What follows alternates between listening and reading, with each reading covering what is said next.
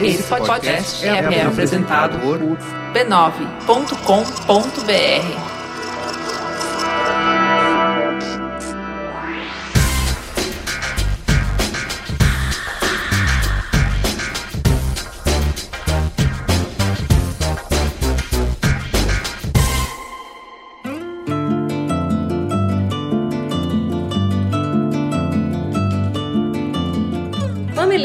e mamiletes, bem-vindo ao seu espaço aconchegante de conversa, encontro, desconstrução e construção. Você chegou no Mamilos e hoje vamos conversar sobre depressão. Eu sou a Cris Bartz. Eu sou a Juva Lauer. Prepara o coração para fortes emoções. Caio Lindo, escolhe uma trilha com muita sensibilidade para embalar nossa conversa. Olá, Personas Corrêne aqui novamente para trazer a vocês os responsáveis por dar mais cor ao Mamilos dessa semana. Mas, gente, antes de recitar aqui o meu textinho falando sobre as bandas que vocês podem me recomendar para sonorizar o podcast, eu preciso fazer um aviso. Nós tivemos alguns problemas técnicos no programa de hoje. Então, além da qualidade de alguns dos microfones estar aquém do que a gente geralmente oferece para vocês, no final da teta três deles foram cortados. Então vai chegar um momento em que vocês vão ouvir a voz da Ju um tanto diferente, um tanto abafada. Isso fui eu pegando o som dela que vazou no microfone das outras pessoas, né, dos microfones que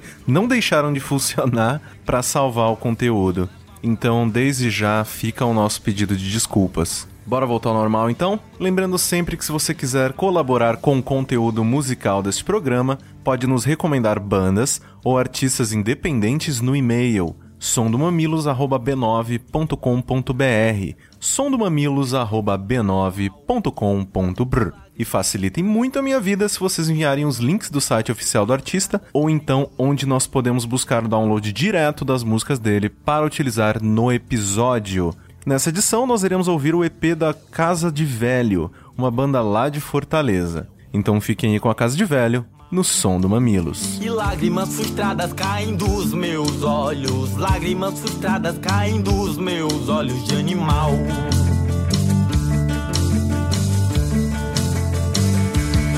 Ela é a cor intensa na cidade densa, não falo o que pensa, mas pensa demais.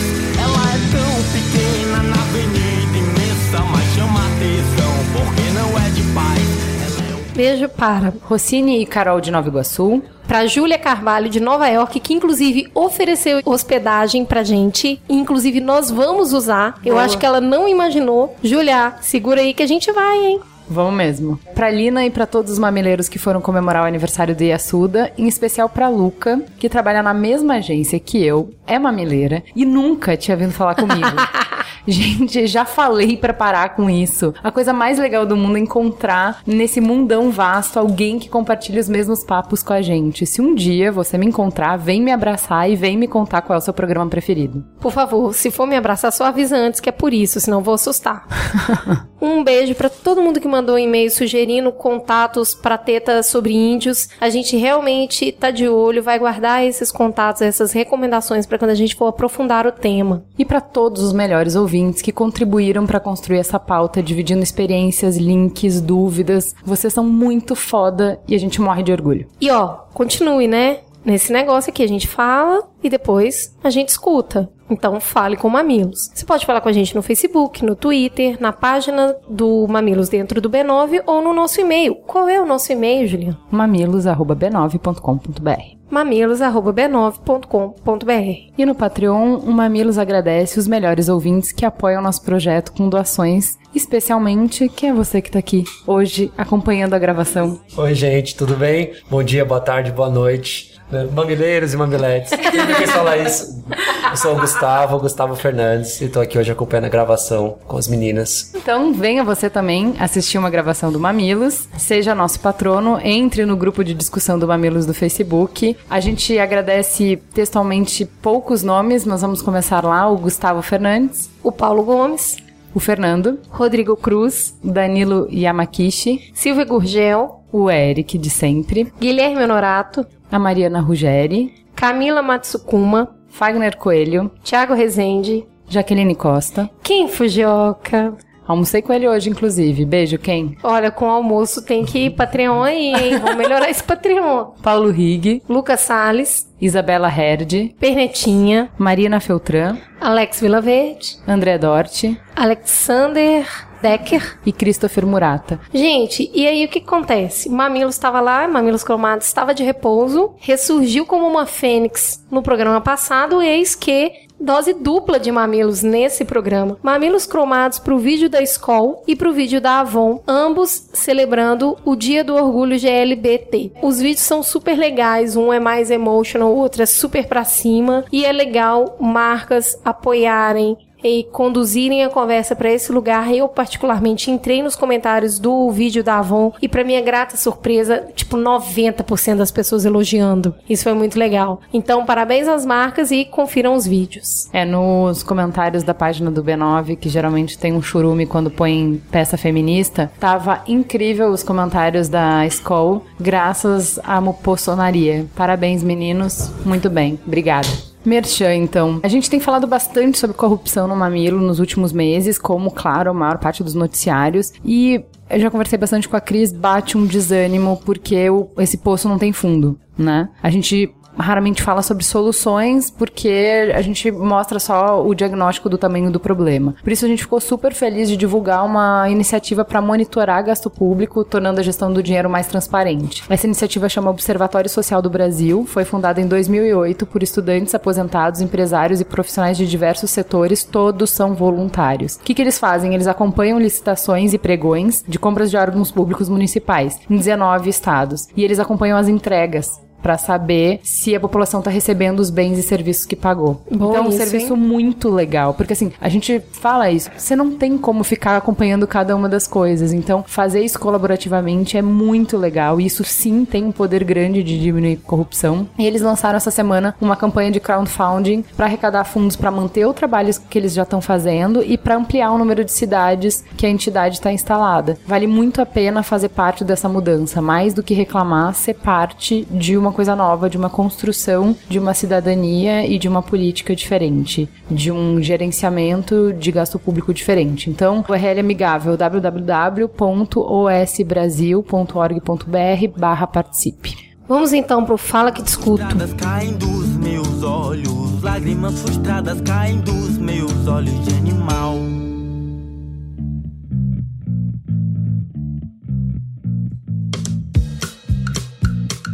Wayne disse no Twitter, com mais um episódio brilhante, como sempre mostrando que mulher fala sobre qualquer coisa, inclusive futebol. Ainda mais foi a Camila Matoso, né? O ateliê do design disse: Eu sempre fico chocada como a gente simplesmente não conhece o Brasil. A gente sabe mais dos Estados Unidos do que dos nossos índios. O Gerson Brito de Olinda. O maior problema sobre as Olimpíadas é o descaso com os atletas. Eles, menos os de futebol, vivem o ciclo olímpico de quatro anos e nesse tempo precisam atingir e manter ranking, se manter sem lesões e manter o preparo. Ou seja, não é de quatro em quatro anos que se faz um atleta olímpico. Eles precisam surgir antes, 12 anos em média, serem notados e incentivados a se preparar para entrar para o ciclo olímpico, que envolve uma série de competições, inclusive no exterior, que muitas vezes são bancadas pelo próprio atleta, que por isso tem que manter uma fonte de renda que sustente seu esporte. É difícil ser profissional dessa forma. Somos um país plural, multicultural, multirracial, de diversos gêneros e biotipos. Por que sofrer com uma ditadura de um único esporte? O Alessandro Bezerra disse: Olá meninas do Mamilos Podcast. Sou professor de geografia na cidade palco de parte do conflito citado por vocês no cast. Dourados fica a 35 quilômetros de Carapó, local do conflito, e a 120 quilômetros de Ponta Porã. E posso garantir uma coisa: o conflito repassado pela mídia não chega nem perto da guerra que enfrentamos aqui. A região é fundada com base no que se chamou de Colônia Agrícola Nacional de Dourados, projeto de reforma agrária implantado por Getúlio Vargas, que consentia em dar títulos de posse para quem ocupasse e tornasse produtiva a terra. Ou seja, o inverso do que os nativos fazem. A relação dos índios com a terra é totalmente diferente dos não índios. A terra para o índio é parte dele, então a relação fica bem complicada. Para os agricultores, aquela é a terra deles, porque vem da herança dos avós. O problema é que há um preconceito geral contra o indígena na região, basicamente fundada por latifundiários, e dessa forma os indígenas ficam à margem de tudo. Os proprietários de terra fizeram um comboio com mais de 60 caminhonetes, onde perseguiram e atiraram contra os indígenas que invadiam o que eles consideram como terra deles. Os os indígenas também estavam armados. Com relação às conclusões que tomaram, nenhum dos dois estão certos ou errados. Mas se for tentar responder essa questão, acho que vou causar outra guerra aqui na região. PS, estou em pé aplaudindo a melhor e mais sensata discussão sobre futebol que eu vi em minha vida. Parabéns. Vamos então pra teta? Tá na hora? Bora. Chegou? Chegou essa teta é longa, gente. Essa teta é grande, hein? Prepara. Ele não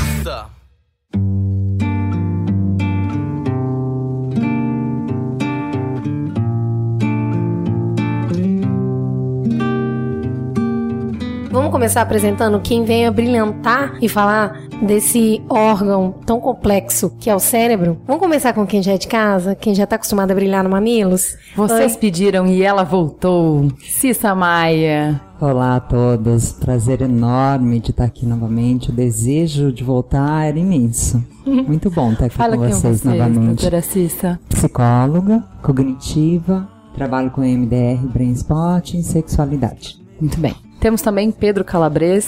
Pedro, quem é você? Olá a todos, eu sou pesquisador do Laboratório de Neurociências Clínicas da Escola Paulista de Medicina da Unifesp. Eu sou professor e agradeço muito aí pelo convite de vocês para participar do programa de hoje. E quem vem agora? Fernando Rapa do Tacho, conta aí. Eu sou Fernando Duarte, eu sou psiquiatra, trabalho principalmente em CAPS, em NAS, final atenção básica municipal de que, São que é Paulo. CAPES? CAPS, o Centro de Apoio Psicossocial, Centro de Atenção Psicossocial. É uma proposta de substituição dos manicômios, já surgiu há bastante tempo. Bem bacana. Vai rolar uma teta de lutante magnicomial? Ainda vai, espero estar presente. Seu nome tá anotado aqui, viu? Acabei de anotar. Bom, tem mais um ano que a gente gestou esse programa. É o mais pedido por vocês, sem comparação. Ele já chega com a responsabilidade de ajudar muita gente que já passou por isso, tá passando ou assistindo alguém muito querido passar. É um programa para falar da ferida aberta que a gente cala por constrangimento, mas afeta todas as famílias, classes sociais, sexos e raças. Só de perguntar nas redes dúvidas e sugestões sobre o tema, a gente recebeu uma enxurrada de mensagens e oferecimentos de ajuda. Porque a ferida aberta, exposta e latente. Porque a nossa ignorância sobre o tema é abissal, mas só não é maior do que o medo. Hoje a gente vai falar sobre o buraco negro no peito que parece sugar os sonhos, energias e desejos da gente, nos despindo de todo o recheio que nos permite encarar a vida, que nos deixa ocos, vazios, engolindo a nossa vitalidade. Vamos falar sobre o que sabemos hoje de como esse buraco se instala, como ele funciona e das forças que desenvolvemos para arrancar ele do nosso peito.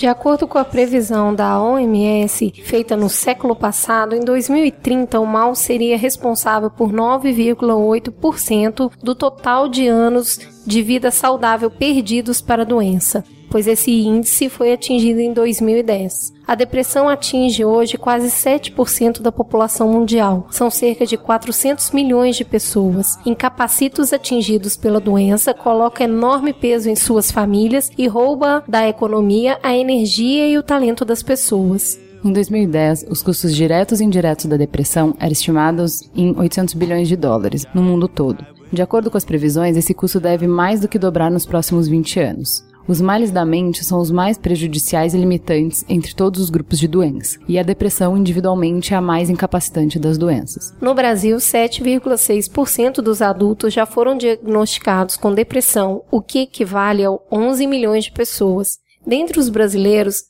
mais da metade, ou 52%, usa medicamentos. Os dados são do IBGE. Em 16 anos, o número de mortes relacionadas com depressão cresceu 705%. A faixa etária correspondente à terceira idade é a que reúne as estatísticas mais preocupantes. Então, nós vamos começar a nossa conversa e é bom a gente ajustar aqui o quanto a gente vai conseguir cobrir, mas para vocês saberem que a gente conhece o todo e que é, realmente existe aqui um universo dentro de cada tipo. Então, nós não vamos falar de depressão infantil, ou depressão na terceira idade, ou borderline, bipolaridade, síndrome do pânico e suicídio, porque são temas associados, mas cada um deles tem um universo inteiro para ser explorado. Então aqui hoje a gente vai falar mais da depressão como um todo, trazendo muitas das respostas para as perguntas que vocês nos colocaram. Fica aí todos esses outros universos paralelos listados para a gente conversar sobre eles em algum outro momento. Meu nome é Juliana Geve, eu tenho 46 anos, dois filhos, sou publicitária e sempre tive muito orgulho do meu caminho, né? Comecei a trabalhar com 18 anos, sempre criei meus filhos e tudo. E quatro anos atrás, depois de uma relação que acabou de um jeito muito duro, assim, muito difícil, eu fiquei muito triste, né? O que é natural. O que não é natural é que seis meses depois eu continuava muito triste, né? Muito triste, muito apática. E assim, um dia uma amiga me sugeriu, falou: "Será que você não tá deprimida e tudo?" Eu falei: "Imagina, não, isso depressão não é para mim. Imagina, eu trabalho, eu crio os meus filhos, eu não sou disso, né?" E ela falou: é, "Eu acho que você devia procurar ajuda." Nessa época, embora eu não tivesse parado de trabalhar, eu tinha parado de fazer ginástica, eu tinha parado de tomar café com os meus filhos de manhã e no fim de semana, principalmente quando eu estava com eles, eu ia para o cinema e eu via cinco a seis filmes por fim de semana, né? Eu emendava uma sessão na outra só para poder ficar quieta no escuro né, sem interagir com ninguém. E de manhã eu me arrastava para fora da cama antes de ir para o trabalho e passava o dia inteiro no trabalho como um robô. E isso foi ficando muito difícil para minha vida, porque eu trabalho com criação e imagina, não conseguia contribuir com nada, né? Não conseguia ter ideia, né? Eu, eu estava sobrevivendo simplesmente. Isso afetou os meus filhos bastante, né? Mas principalmente a minha filha, que na época tinha uns 17 anos. E eu lembro que de noite, quando eu chegava em casa e me jogava na cama, às vezes até sem tirar a roupa do trabalho, sem nada, né? Eu deitava simplesmente. Ela vinha para minha cama, né? Saía do quarto dela, vinha para minha cama e ficava segurando a minha mão até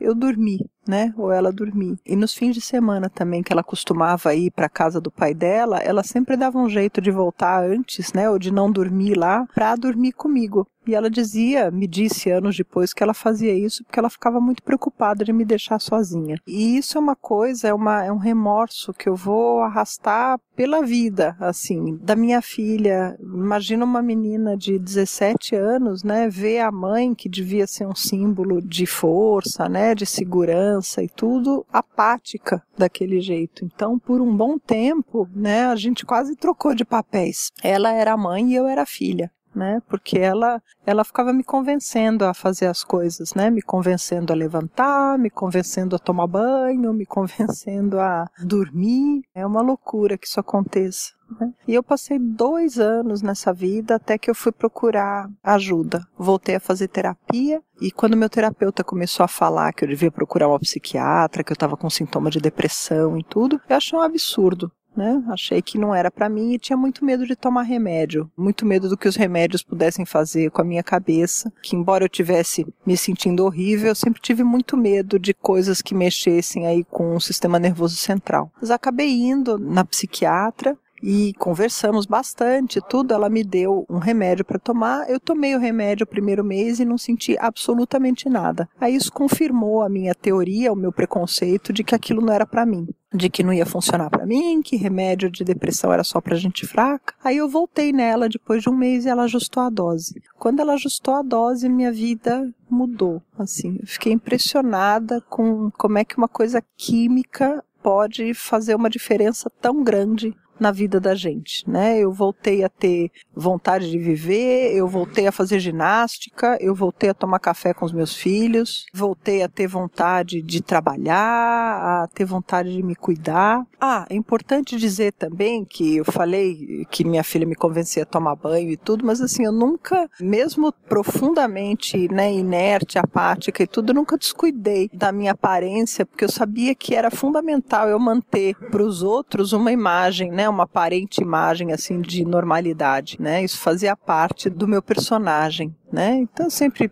aparecia no trabalho bem arrumada, né? Maquiada, tal mas assim, não tolerava nenhum tipo de contato físico, né? Se alguém encostasse em mim, eu desabava de uma forma muito pesada. A gente tem que começar perguntando o que, que é depressão, Cissa? Depressão é algo tão complexo, tão grandioso, que é impossível você descrevê-la numa única palavra, né? Mas eu diria que a depressão é a perda de si mesmo. Né? Um princípio básico da depressão é a perda de si mesmo. É uma doença mental, é uma doença que faz com que a gente se sinta muito triste na maior parte do tempo, sem vontade de fazer as coisas, pensando muita coisa ruim, com pensamentos de culpa, mágoa, arrependimento, pensamento de baixa autoestima, de morte até, e com vários sintomas físicos, como cansaço físico, alteração do sono, alteração do apetite. É uma doença muito traiçoeira, porque é uma doença silenciosa, a gente não vê, ela não sangra. Se sangrasse, a gente ia correndo pro médico, tratava. Mas não, o mais comum é as pessoas ficarem meses,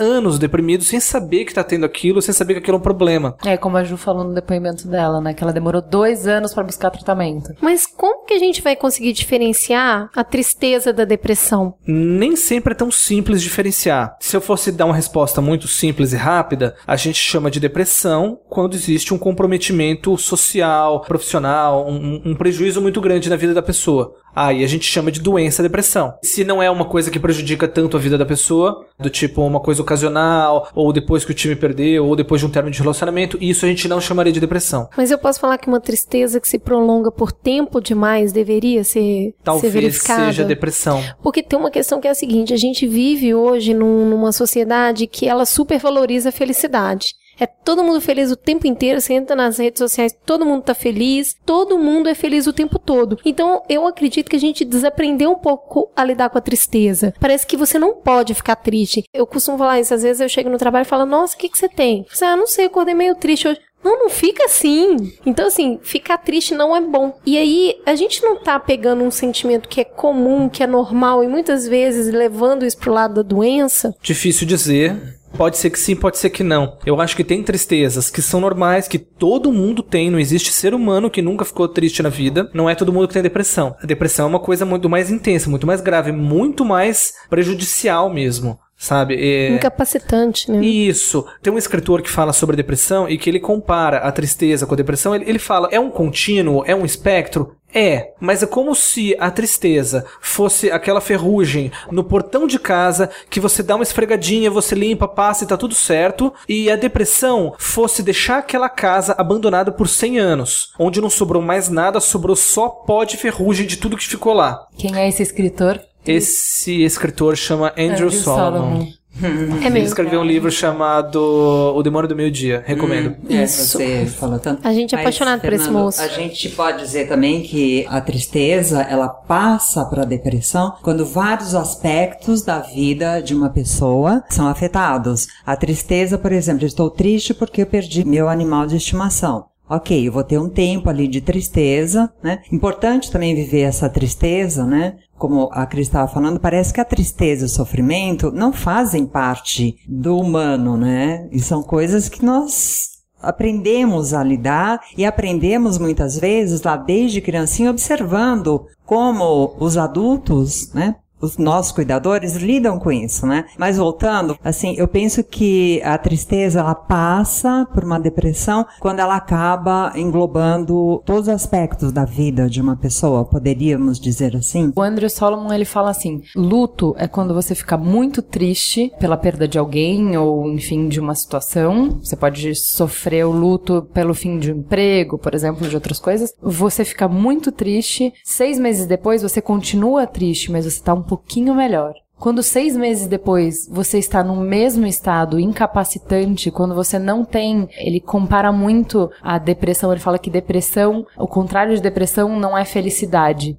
Contrário de depressão é vitalidade. Então, que uma das coisas principais para você diagnosticar a depressão não é a tristeza, mas é a falta de energia para fazer qualquer coisa da vida. Quando qualquer atitude corriqueira, cotidiana, passa a exigir uma energia que você não tem. É um esforço sobre-humano. E isso por um período contínuo de tempo. Só porque a gente não vai entrar muito na tristeza aqui, eu gostaria de recomendar um compêndio científico muito importante chamado Filme da Pixar Divertidamente, que trata muito bem a importância da tristeza e a necessidade do equilíbrio de todos os sentimentos no ser humano. Juro. Faz aí que vai economizar um tempinho de terapia e vai entender que a tristeza faz parte também. Como a gente está tratando aqui a depressão como doença, e aí ela sim, como, ok, temos um problema, gol, como que a gente vai fazer com isso. A gente não vai aprofundar tanto, mas eu acho muito interessante vocês assistirem. Essa definição da Juliana, ela é importante, né? A falta de vitalidade. Acho que, do ponto de vista filosófico geral, chamar depressão de falta de vitalidade é coerente.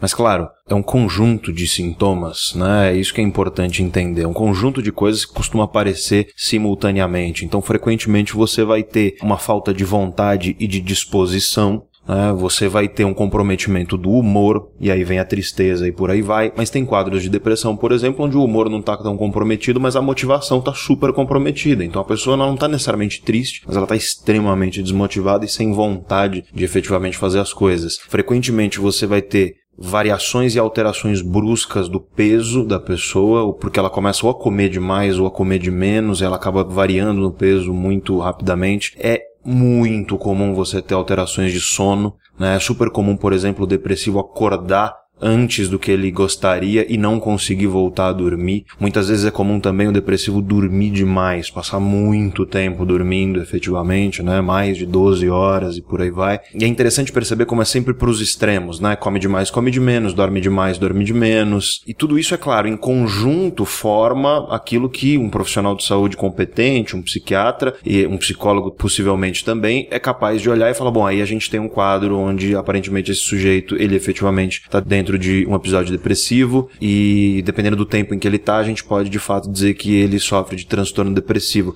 Então, o que eu queria dizer aqui é, nós temos que tomar cuidado muito com uma banalização gigantesca que está acontecendo da depressão nos dias de hoje. Eu convido quem está me ouvindo agora a dar alt tab no que você está fazendo, vai para o Facebook, digita lá no campo de busca do Facebook depressão. Eu fiz isso pouco tempo atrás, não sei se vou acertar, mas aparece Diva da Depressão, Game of Thrones da Depressão. Sense8 da Depressão. Friend Zone da Depressão, é outro que aparece também. E a gente sorri, a gente dá risada com isso. Mas eu gostaria de fazer um paralelo aqui pra gente entender a seriedade disso. Vamos pegar uma doença que ela é grave que ela é muito dura para todos que estão envolvidos nela, para o paciente, para os seus familiares, que é o câncer ok? Se a gente fizesse uma página de Facebook câncer com piadinha, será que como é que será que as pessoas iam receber isso? Provavelmente eu ia ter muita gente que ia falar, pô, peraí, cara, esse negócio é sério. Vai ficar falando piada disso, tem gente que sofre muito por causa disso. No entanto, a gente não faz a mesma coisa com depressão. Diva da depressão é engraçadinho. Muita gente ouve isso e fala, bom, ai, vem um discurso do politicamente incorreto. Não é isso, cara. A gente tá falando de uma coisa que é séria. Tal como câncer, a, a, a depressão, ela é uma doença que ela tem uma característica de ser debilitante, sim, pro paciente, pros familiares. Sobretudo, depressão mata. Depressão aumenta o risco de suicídio, depressão aumenta o risco de doença cardiovascular, depressão aumenta o risco de derrame cerebral, depressão aumenta o risco de asma, depressão aumenta o risco de uma série de outras doenças que efetivamente matam as pessoas. Então, Acho que é muito importante uma educação da sociedade de entender que essa banalização da depressão faz com que exatamente isso que a gente já disse aqui. A depressão ela tem uma acepção no senso comum, de tristeza, de mera tristezazinha, ai não, tô deprimido, ou então de uma circunstância que é triste num tom até jocoso de piada, quando você faz Game of Thrones da depressão. A gente tá falando de uma coisa que é muito séria, ela precisa ser entendida na sua composição, né, na sua fenomenologia, para quê? Para que quem sofre disso, em primeiro lugar, entenda que tá sofrendo disso. Sobretudo também para que as pessoas elas parem de se autodiagnosticar depressivas, porque isso, ainda que é claro você possa verificar os sinais, você precisa de um profissional de saúde para te diagnosticar, te recomendar qual que vai ser a terapêutica mais relevante para aquele quadro que você tem, porque depressão não é uma só. Você tem quadros leves, você tem quadros moderados, você tem quadros graves e isso vai variar e a competência para avaliar isso, ela é a competência de um profissional de saúde mental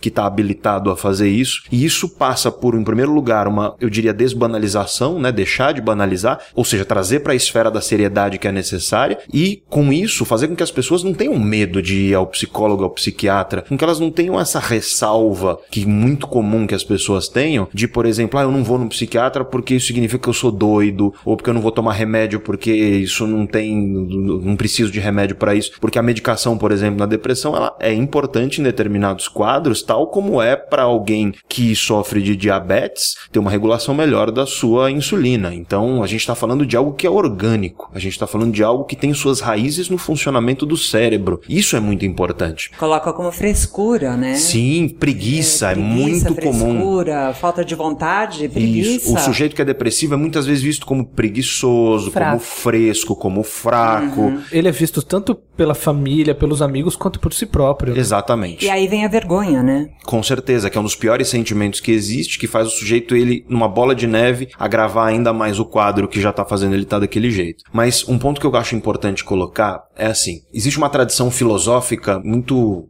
famosa que a gente chama de dualismo psicológico, que essencialmente propõe que a mente e o corpo são duas entidades distintas e separadas. René Descartes, o filósofo pai da filosofia ocidental moderna, ele é um grande dualista, né? Pro Descartes, mente é um negócio, corpo é outro, completamente diferente, são naturezas distintas. E aí, em 94, um neurocientista chamado Antônio Damasio, que é dos mais famosos neurocientistas especialistas em neurobiologia das emoções, ele publica um livro com um título provocativo e proposital, que se chama O Erro de Descartes, onde ele vai, através de uma série de casos clínicos, demonstrar que é errado dizer que a mente e o corpo são separados, por quê? Porque quando você lesa o cérebro, por exemplo, você tem consequências psicológicas imediatas. Uma lesão cerebral, ela gera uma consequência psicológica. O entendimento que a gente tem hoje, e aí eu uso a frase do Steven Pinker, que é um psicólogo da Universidade de Harvard, a mente é o que o cérebro faz. E a gente não tem que entender a mente, o cérebro e o ambiente como coisas divididas. É um contínuo onde a relação entre o ambiente, e aí ambiente é cultura, sociedade, nutrição, sabe? Todas essas coisas. O cérebro, o corpo, a biologia e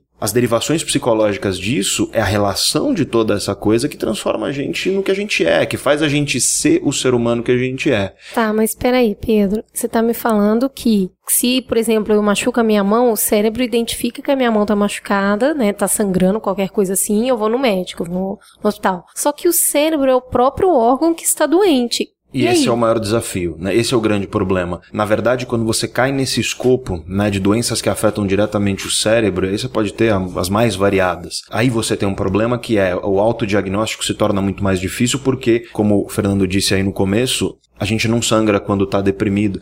Na verdade, às vezes a depressão ela vai gerar outras coisas, dor de estômago, que você acha que é dor de estômago, mas na verdade a, a causa original daquilo é o teu cérebro com certas alterações estruturais, funcionais, que fazem com que ele opere de uma forma que ela é distinta. Então, para quem tá me ouvindo, que fique claro, tá? O cérebro de uma pessoa depressiva, ele é diferente. Ele é um cérebro que ele tem certos déficits. A gente está tendo grandes avanços hoje em dia em neurociência para compreender a neurobiologia disso, que permite com que uma série de tratamentos de terapêuticas sejam oferecidas. E aí acho que uns exemplos interessantes disso e muito claros, a ideia é mente e corpo não são duas coisas separadas. Tá? A mente ela deriva do funcionamento do corpo, cérebro sendo aí um dos principais órgãos nesse sentido. Não só o cérebro, né? Se você imaginar se o intestino influencia a sua mente, você está com diarreia, você não toma decisão da mesma maneira, né? É, até mesmo porque nós temos neurônios nos intestinos. É, não, neurônio no corpo inteiro. inteiro. Uma- o ponto, na verdade, é o maior fabricante de serotonina. De serotonina, Sim, exatamente. Que é um neurotransmissor super envolvido Com a né, depressão. no cérebro com transtorno depressivo. Mas corpo e mente são entidades que estão unidas e, portanto, hoje a psicologia ela tem que ser irmã da psiquiatria e das neurociências. São casadas, né? E nesse diálogo a gente consegue promover saúde de uma forma infinitamente mais eficaz do que se a gente ficar dividindo isso entre quadradinhos que não dialogam. Os quadros depressivos, eles são comuns a vários transtornos psíquicos. Como que a gente consegue diferenciar quando eu tenho um episódio depressivo ou quando eu tenho depressão ou quando eu tenho a diferença entre depressão e demência, depressão e pânico, depressão e luto, depressão e melancolia? A característica chave da depressão é a tristeza durante a maior parte do tempo, né? Durante a maior parte dos dias, durante um, um tempo considerável, vai de pelo menos, no mínimo duas semanas. Além de anedonia, que é a perda do prazer, a perda da, da vontade de fazer as coisas. Deixa eu só te perguntar sobre sintoma que você entrou nisso, que a gente tá falando bastante de tristeza e dessa falta de vitalidade, mas recentemente eu fiquei sabendo de um caso de uma pessoa com quem eu já trabalhei, que era um cara extremamente agressivo. Ele chegava e ele gritava muito e ele e agitava todo mundo e era um cara assim, ele, ele falava muito alto e tudo assim, sabe? Ele era muito agressivo, ele era agressivo com todo mundo, ele fazia o local ficar com essa atmosfera. E depois que a gente se separou de trabalho e tudo mais, eu fiquei sabendo que ele foi diagnosticado com depressão. Existe também a depressão que não é necessariamente a tristeza, ou que você tava falando de extremos, né? Ou come Sim. muito, não come nada, dorme muito, não come nada.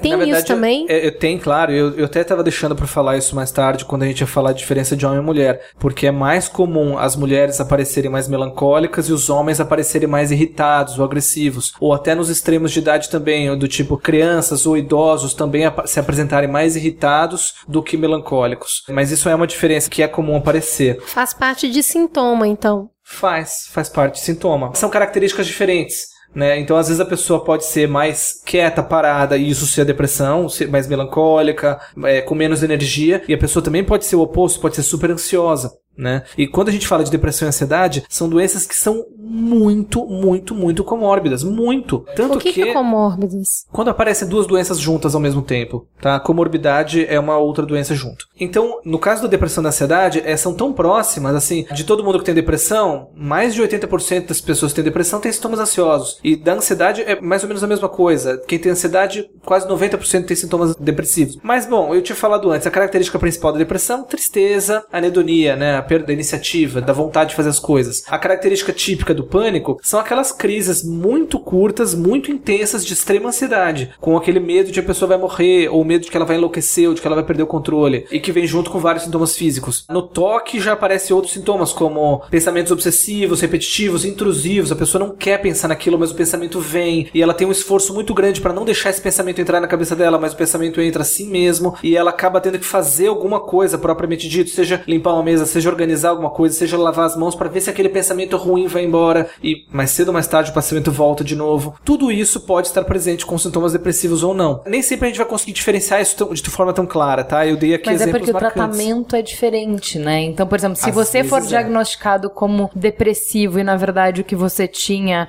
era uma demência, o seu tratamento pode no final acabar te deixando pior. É, no caso da demência especificamente, o tratamento simplesmente não vai ser muito eficaz. Né? Mas às vezes Mas a, a, doença depressão vai é- progredir enquanto ela deveria estar sendo tratada para não progredir, né? Sim. É, eu acho que quando a gente fragmenta isso em outras entregas que não a depressão, eu acho que deve trazer até um certo conforto. Eu conheço uma pessoa que foi diagnosticada como bipolar e, e- eu lembro do conforto que ela teve. Ah, então é isso. Tem Beleza, nome, então né? vamos resolver isso aqui, entendi, é isso mesmo. É, isso traz uma coisa boa. Saber o que você tem é uma coisa que ela é confortante, sem sombra de dúvida. Vou dar um exemplo recente. Uma ex-aluna minha, ela tem uma característica que é relativamente comum até, mas ela quando vê certos números, esses números são sempre de uma cor. Que a gente chama de sinestesia isso, né? Ela é sinestésica. Então, sei lá, 1 é azul, sempre que ela vê um 1 é tá azul, sempre que ela vê um 2 tá amarelo. Isso é muito comum. tá? A sinestesia de número e cor. E ela não sabia que aquilo era sinestesia, ela não sabia o nome daquilo, ela sabia que ela via números e cores. E uma aula completamente sem querer, eu falei sobre sinestesia. Falei que é mais prevalente em pessoas que têm veia artística e por aí vai.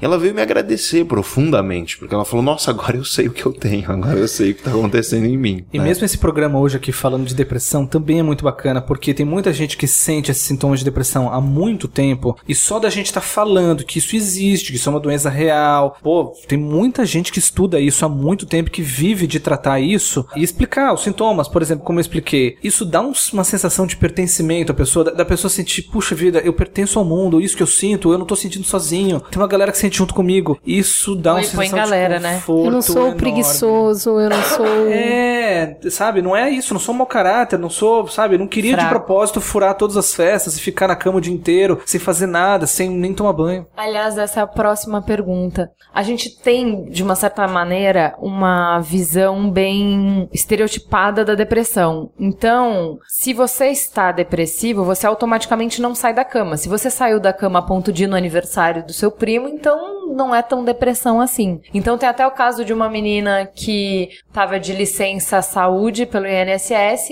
e aí viram no Facebook dela uma foto dela viajando e rescindiram o O o benefício.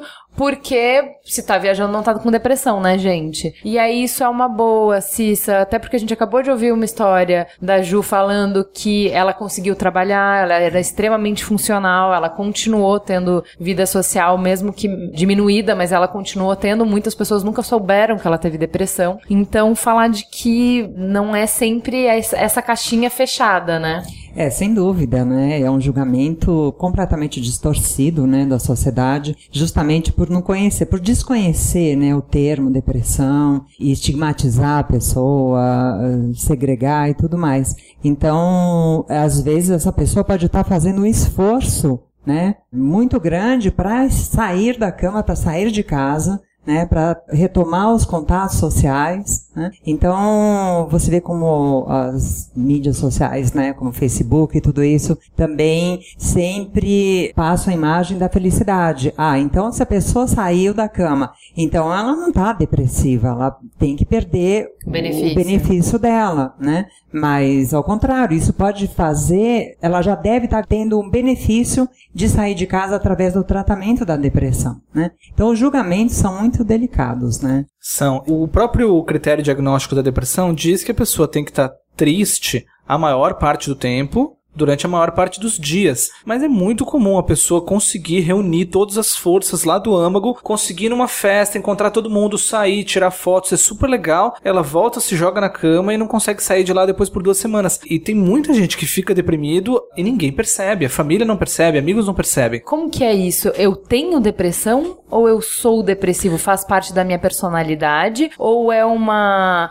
Por exemplo, eu tenho gripe. Eu não sou uma pessoa gripada, mas eu sou míope. Eu prefiro considerar, eu prefiro explicar para as pessoas que a pessoa tem a depressão, ela não é depressiva. Eu prefiro considerar a depressão como uma doença como qualquer outra, né? Do tipo, eu tenho pneumonia, eu tive gripe, ou eu tenho um problema renal, eu tenho depressão. Eu não sou a depressão. Às vezes é comum a pessoa pensar, eu sou depressiva, eu sou desse jeito, e desse jeito que eu sou, eu não mudo nunca mais, porque esse sou eu. eu Síndrome penso de assim. Eu nasci assim, eu É. cresci assim, sempre fui assim. Por aí, eu acho que quando a pessoa se interpreta desse jeito, eu sou depressivo, eu acho que ela já se coloca com maior dificuldade de um dia conseguir mudar. E se ela tem a depressão, não. Ela tem a depressão, é uma doença, tem tratamento, melhora, tem que ter a cura. Por que não? Por exemplo, eu vou dar um exemplo da esquizofrenia. A gente usava o termo esquizofrênico durante muito tempo. E hoje a gente fala pessoa com esquizofrenia, tá? Porque, como o Fernando apontou, existe uma importância muito grande de Ainda que o cérebro de uma pessoa depressiva, ele tem as suas peculiaridades, a gente sabe que tem componente genético, a gente sabe que, enfim, é um transtorno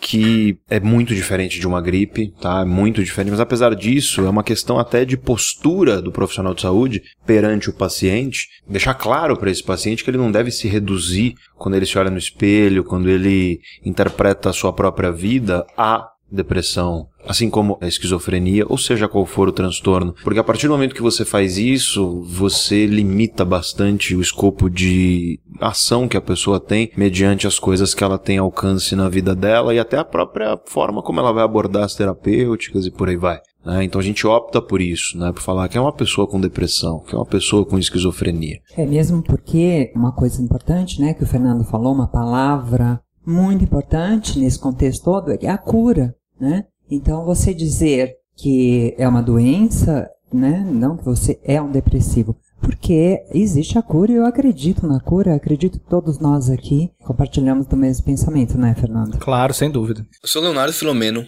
um dos criadores do blog Manual do Homem Moderno, e já tive depressão. Passei pelo mal um período de dois anos, foi logo depois de perder o emprego e ter alguns problemas financeiros, e eu só enxerguei isso depois de fazer uma merda que quase terminou com o meu casamento. Foi então que eu decidi como meta de vida falar sobre o problema dentro do meu site para poder conscientizar um homem. O resultado foi impressionante na matéria de texto que eu fiz, mais de 100 mil pessoas leram o conteúdo. Eu recebi uma enxurrada de, de mensagens, foram mais de 500, entre desabafos e pessoas querendo ajudar companheiros e amigos que passavam pelo mesmo problema. Enquanto do si, não existe diferença entre a depressão que afeta um homem e a mulher. A diferença que eu percebi através de pesquisas para poder escrever sobre o tema é no modo como o homem enxerga o mal e principalmente como ele vai procurar resolver esse problema. De uma maneira geral, quando a mulher percebe que tem depressão, ela vai buscar ajuda, ela corre atrás de informação, fala com as amigas, ela é sincera tanto nos sinais quanto no diagnóstico. Já a maioria dos homens não tem toda essa proatividade. Quando se trata de depressão, ele prefere esconder do mundo e da sua parceira o que ele tá passando. Ele não consegue aceitar a doença. Ele tem aquela visão de homem provedor, de macho alfa, que foi passado por seu pai através de gerações de que o homem não pode demonstrar os sentimentos e emoções. Para ele, depressão é frescura. É algo que se cura encher a cara no bar. Ele não consegue se abrir com os amigos, com os familiares, até mesmo por preconceito. E acaba usando máscaras para continuar convivendo com o problema na sociedade sem que as pessoas percebam. E eu vi um estudo gringo que apontava que o resultado ele é chocante. Enquanto as mulheres são muito mais propensas a se declararem deprimidas, os homens são muito mais propensos a se matarem por causa do mal, em uma margem de 4 para 1. Ou seja, a cada 4 homens que se mata por causa de depressão, uma mulher faz o mesmo. Você começa a perceber que você pode ter alguns indícios de depressão quando o seu humor começa a alterar, quando você começa a ter falta de interesse em fazer atividades que normalmente você faria sem relutar, começa a ter problemas para dormir e outras coisas. Mas também tem alguns sinais, alguns indícios que acontecem em grande parte no sexo masculino. Um dos sinais mais comuns é, é o aumento do consumo de álcool drogas e outras substâncias que podem afetar o seu comportamento. E isso tudo são paliativos que o cara pode usar para diminuir aquela sensação de desânimo e mal-estar. Um outro sinal forte é o consumo excessivo de pornografia, que ele usa para aliviar o, aquele humor baixo que ele tem em um curto prazo. Isso, com frequência, acaba levando ao vício. Para ele tentar acabar com um problema de depressão que ele não consegue enxergar ainda, ele acaba adquirindo um comportamento workaholic, ficando um trabalho até mais tarde, fazendo muita hora extra. Isso tudo serve para ele cobrir aquelas coisas ruins que estão acontecendo na sua vida e que ele não consegue explicar nem dizer o que, que é realmente. Outros sintomas mais comuns também são diminuição do desejo sexual, um aumento de irritação e um comportamento de risco. Ele começa a dirigir de forma mais imprudente, beber enquanto dirige, participar de jogos de azar. São todos pequenos indícios que podem sinalizar que ele está passando por depressão. Pedro, eu queria que você falasse um pouquinho pra gente sobre isso, sobre como a mulher percebe a doença e como o homem percebe a doença. Bom, existe um fator cultural muito importante nisso e a gente não pode nunca descartar a existência disso, até porque, como eu já disse, tudo isso é um contínuo, né? Ambiente, cultura, sociedade, cérebro, mente. Estamos falando de um espectro onde você tem diversos elementos dentro desse espectro e, obviamente, você vai ter hoje uma estigmatização da depressão que ocorre no homem de uma forma distinta do que ocorre na mulher. A gente tem uma sociedade onde é promovida uma ideia de homem macho alfa, de homem sem fraquezas, de homem que quando enfrenta uma fraqueza, ele tem que se mostrar bravo, ele tem que desbravar, ele tem que se mostrar aquela coisa meio Arnold Schwarzenegger em filmes dos anos 80, né? E aí o que ocorre é, por natureza até da questão de ser um estigma social, vem o sentimento social, talvez um dos mais comuns sentimentos sociais que existem, que é a vergonha. Então o homem ele vai ter vergonha de buscar ajuda, porque ao buscar ajuda ele se declara fraco. Né? E ao se declarar fraco, ele está quebrando essa ideia de masculinidade que é construída na cabeça dele pela família desde que ele nasceu, né? E pela sociedade como um todo. Onde se resolve então isso? Se resolve, por exemplo, no boteco, né? Você vai pro boteco e enche a cara, tá chateado, liga pro teu amigo, falou, vamos tomar uma. E aí você bebe. E o álcool, nesse sentido, Aliás, falando de maneira geral em relação ao depressivo, tá? Isso é uma coisa que também está presente nas mulheres. O depressivo ele adora se automedicar. Ele busca muito a automedicação, que costuma ser o quê? Costuma ser essas drogas que estão ao acesso livre e fácil da pessoa. Então vai buscar beber, né, bebida alcoólica, fumar e por aí vai. E no caso do álcool em específico, o álcool ele vai ser em primeiro lugar ansiolítico. Né? Então ele vai fazer com que haja uma inibição de certas estruturas cerebrais que fazem com que você se sinta menos ansioso, que faz com que você não se preocupe tanto com o futuro, e perceba que uma das características da depressão é, por exemplo, aquilo que a gente chama de antecipação catastrófica. O sujeito ele olha para o futuro e espera que tudo aquilo no futuro que vai acontecer vai ser ruim, né? Então ele olha para frente vai ser ruim, vai ser sempre ruim. E a partir do momento que você inibe certas estruturas cerebrais, especificamente as frontais, você perde um pouco isso, porque você perde um pouco exatamente essa porção ou esse esse pedaço dentro de um sistema cerebral muito amplo, mas é um, uma estrutura cerebral que está te auxiliando a olhar para o futuro, pensar nele, verificar o que vai acontecer e por aí vai. E aí o sujeito ele fica um pouco mais tranquilo. Por quê? Porque isso reduz a ansiedade. Além disso, o álcool ele vai também ser motivante, né? Dopaminérgico, ele vai fazer com que você empolgue, né? Então, o álcool ele tem uma operação química no cérebro que é muito interessante. Então, ele te, é ansiolítico, ao mesmo tempo em que ele é dopaminérgico, que vai te motivar, né? A gente está falando do circuito que a gente chama de circuito dopaminérgico, onde dopamina é um neurotransmissor importante, é um circuito que ele está associado à motivação e prazer. E nesse sentido, parece um remédio lindo, né? Parece maravilhoso. É, Porque falando assim, né? você bebe, então você fica menos ansioso, você fica empolgado, você fica bem. Só que o problema é o depois. Porque você que está me ouvindo e não é depressivo, você bebe e fica de ressaca. A ressaca vai ser uma dor de cabeça, vai ser um certo mal-estar. Só que a ressaca numa pessoa depressiva, isso já é uma coisa muito bem documentada. Ela é muito mais grave. Ela pode inclusive fazer com que o indivíduo ele entre em um episódio depressivo. Ou seja, a ressaca para o depressivo ela é muito dramática. Ele vai ficar muito pior do que tipicamente uma pessoa não depressiva fica. E isso dura dois a quatro dias. Então não é aquela coisa de um diazinho só. Aquela pessoa ela vai ficar sem vitalidade durante diversos dias depois da bebedeira. E aí, tipicamente, o que, que se pode fazer para curar isso? Beber mais. Aí ele volta a ficar mais relaxado e mais empolgado, só que isso vai agravando o quadro cada vez mais. Então,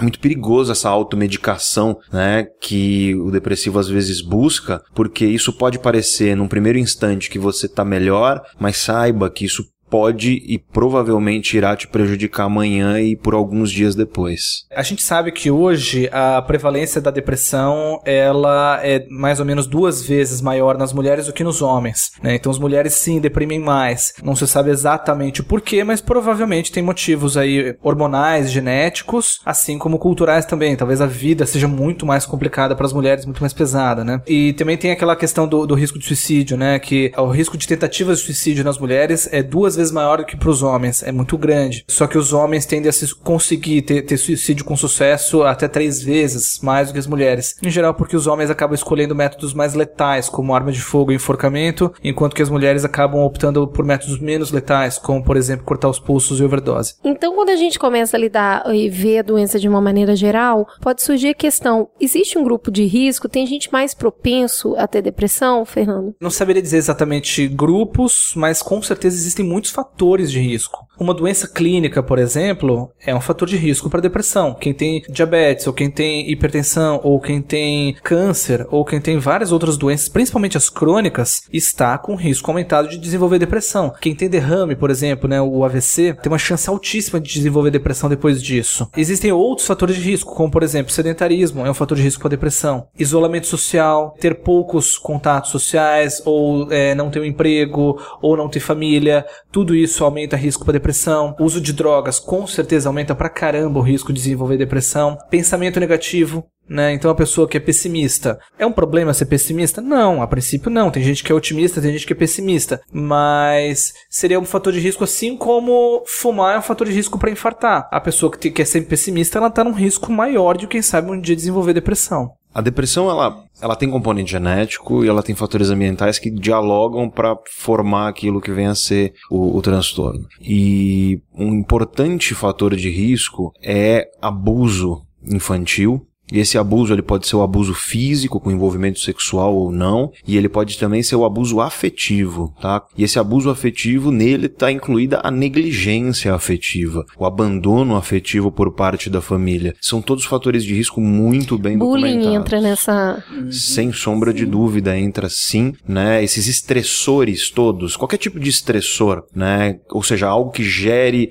um estresse, que gere um desbalanço muito grande na vida, especialmente quando você está num período de formação, num período de desenvolvimento crítico do seu cérebro, sabe? Infância, adolescência, isso pode sim aumentar o risco. Não só isso, por exemplo, consumo de droga pela mãe enquanto ela está grávida, isso aumenta o risco relativo de uma série de transtornos mentais. Então é entender o quê? Que um cérebro em formação, um cérebro que está se formando, ele é muito mais sensível a todos os fatores de risco que fazem com que manifeste-se a depressão e não só ela, uma série de outros transtornos mentais também. Um outro fator de risco super importante são traumas emocionais. É muito comum a gente ver pessoas assim. Todo mundo passa por trauma emocional na vida, seja perda de um ente querido, perda de emprego ou alguma doença, alguma coisa assim. Quem enfrenta muitos desses traumas, especificamente de forma seguida, aumenta o risco demais dessa pessoa acabar deprimindo de fato, né? Não ser apenas um luto, daquele luto acabar se transformando numa depressão de verdade. Bom, seguindo a linha de raciocínio do Pedro,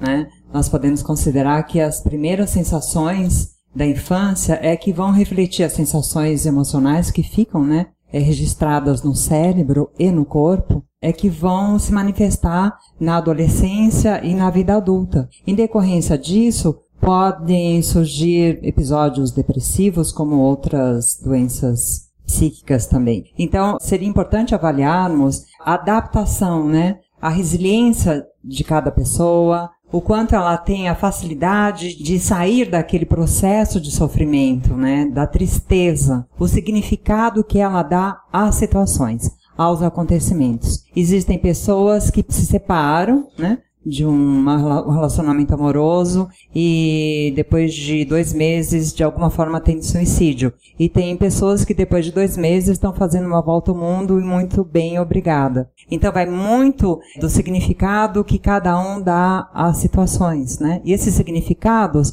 eles já vêm de encontro com o que já foi visto lá desde a primeira infância, que é onde são desenvolvidas as crenças, né? As crenças subjacentes, as crenças centrais. Então, você também no processo depressivo, juntamente com a medicação, né, Fernando? Você ter o trabalho terapêutico e trabalhando essas crenças é muito valioso para chegar à cura, né? Claro. Para falar um pouco de causa, né? Porque vocês falaram de fatores de risco, mas a gente vê que a prevalência de depressão aumentou muito nos últimos 50 anos. Depressão é o mal do século ou estilo de vida que a gente vive hoje, de estresse, de afastamento da natureza, de isolamento, de competitividade, de falta de propósito, de conviver em redes sociais que todo mundo parece feliz o tempo inteiro, isso interfere na incidência de doença na população?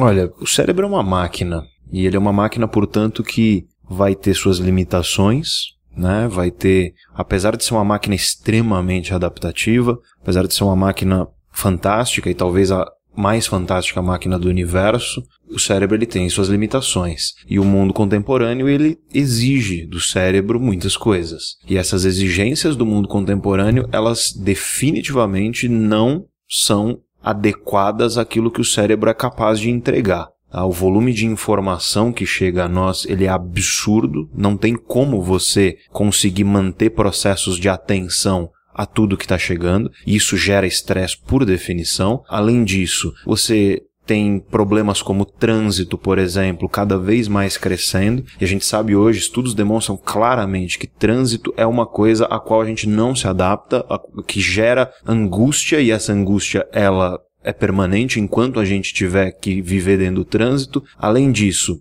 a gente vive uma vida que é sedentária, tá? E é interessante aqui fazer uma coisa que é muito importante, que é mostrar para as pessoas que o conhecimento não é suficiente. Tem muita gente que fala, ah, vamos educar a sociedade, o conhecimento ele é suficiente. Não é suficiente. Todo mundo sabe que comer junk food e que ser sedentário é muito perigoso e mata. No entanto, quando você vai ver os dados as pessoas elas estão engordando. As pessoas elas estão cada vez mais sedentárias, elas estão se alimentando cada vez pior. Conhecimento, infelizmente, não é suficiente, porque a gente tem muito conhecimento a respeito de uma série de coisas. A gente sabe hoje, por exemplo, que, como eu já disse, repito, uma importante terapêutica para depressão, especialmente em quadro leve e mais ainda para prevenir, né? É a atividade física regular, acompanhada de alimentação saudável e, no entanto, apesar disso, é muito difícil na sociedade atual você encontrar tempo. As pessoas usam muito essa frase, né? Eu não tenho tempo. Que é uma frase mentirosa, é uma frase de auto-engano. O correto é dizer não é minha prioridade. Porque tempo todo mundo tem 24 horas por dia. É como você distribui essas 24 horas que a tua existência ela vai se formar. E aí então a gente fala não tenho tempo. Por quê? Porque tenho que trabalhar, porque tenho que fazer isso, porque tenho que fazer aquilo. E tudo isso deriva de exigências que são do mundo contemporâneo. Então a gente tem um mundo que promove sedentarismo, A gente tem um mundo que promove uma alimentação indulgente, que é óbvio, se você trabalha que nem um louco, se você vive no trânsito por horas e se você não tem tempo ou diz que não tem tempo, na verdade você não prioriza exatamente as coisas que te fariam ficar melhor, você vai querer uma indulgência, você vai querer um prazer imediato e extremo e nada mais fácil do que comer. Nada mais fácil do que beber, encher a cara, fumar, recorrer a esses, a esses recursos de prazer imediato que no fim das contas só agravam ainda mais o processo. Então o que eu quero dizer aqui? Eu tô indo até um pouco além da esfera da depressão em si. Eu tô falando de um problema que ele é um problema social, tá? Por quê? Porque isso, esse problema social, ele acarreta, sem sombra de dúvida, um maior número de casos de depressão, mas não é só depressão. Quando você olha para uma sociedade que vive nessa loucura que a gente está vivendo, a gente está promovendo doenças que vão além da depressão, que vão além dos transtornos mentais, que vão, no fim das contas, gerar doenças em todas as esferas que a gente poderia imaginar. A gente está sim construindo uma sociedade que ela é mais doente por conta de exigências que a gente coloca em cima das pessoas, por conta de de uma ideia, tem uma frase do, acho que é do Woody Allen, ele diz assim, como eu seria feliz se eu fosse feliz? Essa ideia de você postergar a felicidade, eu vou sofrer pra caramba e aí eu vou ser feliz depois. Essa ideia que é incorreta, porque é óbvio que você produz menos se você tá triste e angustiado. É uma ideia de produtividade antes de bem-estar e sem bem-estar você não é produtivo. E a gente tem que educar a sociedade para entender isso, para entender que eu tenho alunos, por exemplo, que estão estudando e entram no trabalho e batem no peito com orgulho dizendo, ah, eu dormi três horas essa noite. Isso mata, não dormir mata. É um negócio que literalmente quem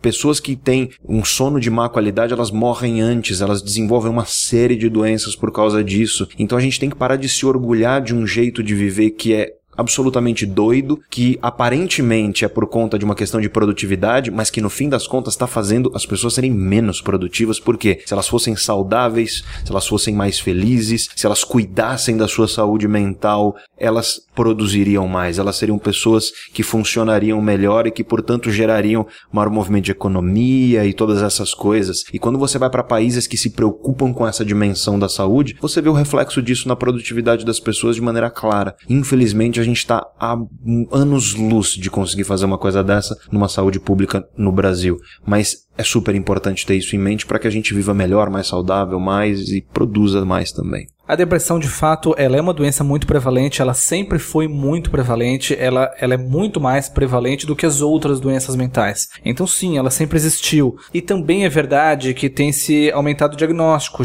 Pessoas estão sendo diagnosticadas hoje e que não eram diagnosticadas antes. Que isso Deixa eu te contar uma história engraçada falando disso, Minas, né? Mas eu tenho uma tia-avó que morreu de tristeza, morreu de amor, na verdade. E era tão romântico todo mundo fala que ela morreu de amor. E eu cresci ouvindo, ai, tem uma tia que morreu de amor, morreu de amor. Tão poético. Aí, sei lá, depois de adulta, eu fui falar, como é que morreu mesmo a fulana? Não, é que ela era noiva de um cara, o cara foi pra aquela guerra, acho que a Segunda Guerra Mundial que brasileiros foram, né? E ela despediu dele do- na, na linha do trem, a, a casa dela era perto da, linha, da ferrovia, e ele foi embora e nunca mais voltou. E ela nunca mais soube dele, eles estavam de casamento marcado. Então ela passou o resto da vida na janela esperando ele voltar. Eu falei, gente, ela tava doente. Como assim vocês estão falando que ela morreu de amor? Ela estava doente. Então eu acho que muitas e muitas e muitas pessoas morreram sem conseguir tratamento, definharam, né? Porque a minha, a minha avó fala, ah, ela ficou tão magrinha. É claro, ela estava doente. Então, vindo nisso que você está falando de, de agora conhecer diagnóstico, eu acho que traz isso Sim. pra luz. Hoje as pessoas têm mais conhecimento, têm mais noção do que é depressão, de que é uma doença mesmo. É muito importante que isso está sendo mais diagnosticado, que as pessoas estão conhecendo mais e podendo tratar. Também é verdade que a prevalência está aumentando. Provavelmente tem a ver com muito com isso que o Pedro falou. O meio de vida, o estilo de vida das pessoas está sendo cada vez mais estressante. Estresse piora a depressão. Não tem como. Eu vi recentemente um, um pensador que eu admiro muito, inclusive, dizendo o seguinte: que a depressão aumenta a produtividade humana. Ou seja, que a depressão ela é fruto de grandes gênios. Aí ele deu um exemplo de Van Gogh, ele deu um exemplo de autores, é Proust, é, enfim, os clássicos exemplos de pacientes psiquiátricos ou que seriam pacientes psiquiátricos caso fossem diagnosticados e que são românticos que morreram de amor. e Hemingway, né? sabe umas coisas assim? E é muito legal, né, quando você pega uma exceção dessa de um sujeito que ele conseguiu, talvez, a gente nem sabe, porque a gente não tem o relato clínico desse indivíduo. Não houve uma análise a partir de um profissional de saúde mental. A gente está analisando baseado em relatos biográficos, no que ele escreveu, completamente distorcido e enviesado. Aí você acha que isso é bacana. Então, bom, significa que o transtorno mental, ele faz com que surja grandes gênios e grandes obras. E isso ignora a realidade do transtorno depressivo, que é a realidade de milhões de pessoas no mundo que não conseguem levantar da cama para trabalhar, que não conseguem levantar da cama para tomar banho e se vestir, que não tem ânimo para ir ver as pessoas que de fato ama e que de fato faz bem para elas. Então, eu quero dizer assim, é muito perigoso você romantizar a depressão no exemplo da exceção de gênios, que nós inclusive sabemos pouco de fato a respeito dessa genialidade, e aliás, nós não sabemos se sem o transtorno talvez eles não fossem mais gênios ainda. A gente não tem essas informações. Então não romantize a depressão. Se tem o artista que ele por acaso foi depressivo e é um grande gênio, isso não significa que a depressão é causa dessa genialidade. Muito pelo contrário, ela pode ser inclusive algo que tolheu, que sufocou a genialidade que poderia ter sido maior ainda, não fosse o fato do indivíduo ser depressivo. Também existe uma certa teoria aí de por que, que a depressão, entre tantas outras doenças mentais, é tão mais prevalente do que as outras. Tem pessoas que acreditam que a depressão ela conseguiu ser sustentada com uma prevalência alta ao longo de tantos e tantos e tantos anos de existência humana. Não foi uma doença que foi excluída por seleção natural. Ela permaneceu prevalente porque acredita-se que a depressão possa ter um lado bom, como um momento onde a pessoa fica mais reclusa ou mais introspectiva e ela sai disso mais fortalecida. Eu quero que deixar bem claro que isso não quer dizer que não se deve tratar. Tem que tratar. É para tratar, mas talvez exista um lado positivo na depressão. Dentro do que o Pedro colocou também, né, hoje o número excessivo de informações, né, eu percebo a importância de fazer uma seleção dessas informações para que você possa se adaptar e ter uma vida menos estressante. Porque tem pessoas que querem saber exatamente tudo e o que não, não são informações que não vão levar a nada. Então, eu colocaria mais um ingrediente aqui na nossa roda, que é a questão do afeto. Afinal de contas, nós estamos falando de um transtorno de afeto, né? A depressão e o afeto. Então, como é importante, né? A questão do isolamento, a questão da vergonha, a questão de talvez me corrija, Fernando, a base da depressão como desamparo. Esse desamparo pode ser até entendido já desde lá de trás, desde a infância, né? Então nós estamos falando muito de afeto, né, de alguma forma. Então eu gostaria assim de humanizar um pouco mais a depressão. É, todas as informações, claro, são super importantes, né? Mas essa questão afetiva como é importante também, né, para os cuidadores, a própria pessoa que está com depressão, entender também que ela pode confiar em alguém, uma pessoa mais próxima, né, e dizer o que ela sente, que ela sente vergonha, que ela sente culpa, que ela está com a autoestima baixa,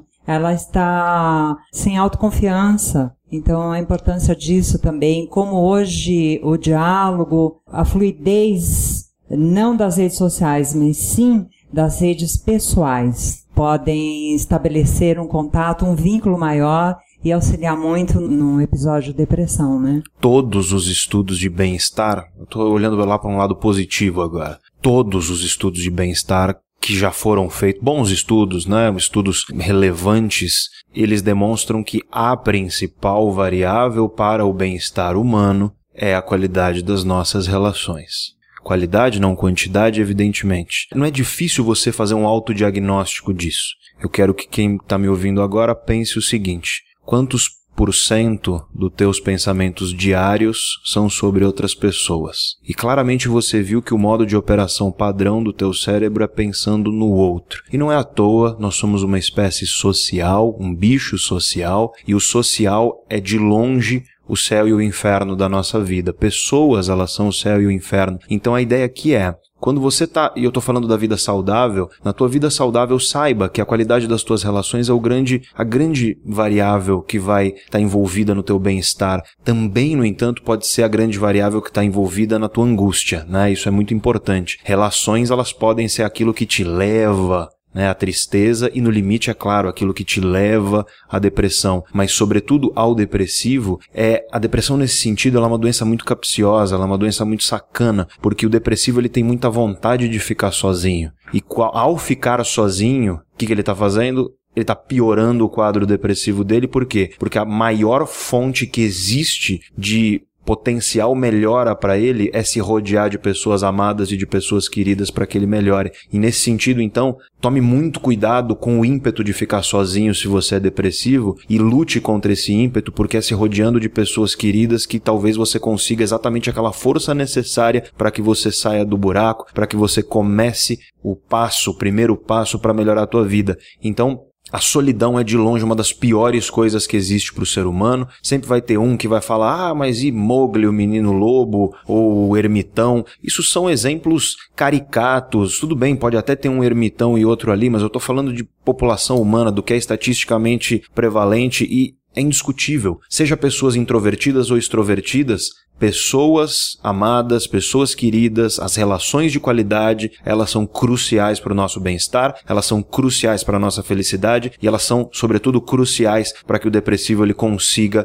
se recuperar da depressão que ele está sofrendo. Então, rodeie-se de pessoas queridas e amadas porque não há fator mais importante do que esse para viver bem. Oi, mamilinas! Aqui é Gica Yabu e tô sofrendo em posição fetal por não estar tá nessa mesa maravilhosa desse programa. Mas adivinha o que, que eu vim fazer aqui?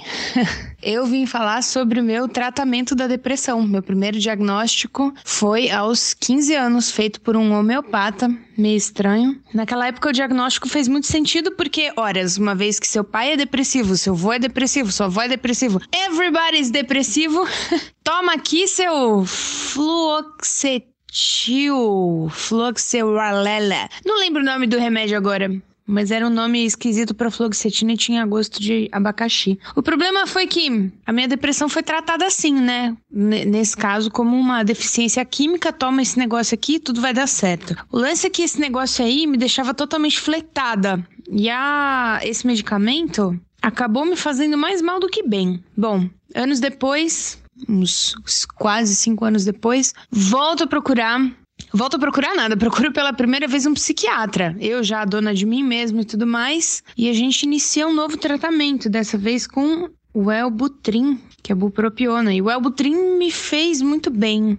E, e, parece que deu um match muito lindo com o meu cérebro e funcionou por muito tempo. Além do Elbutrin, também comecei a fazer yoga e, e, a cantar e tal e tudo mais. Então foi muito bacana. Depois eu tive umas idas e vindas no tratamento, porque o tratamento de depressão ele tem isso, né? Você de repente fica bom. Gente, que loucura! Tô bom, não preciso mais desse negócio aqui.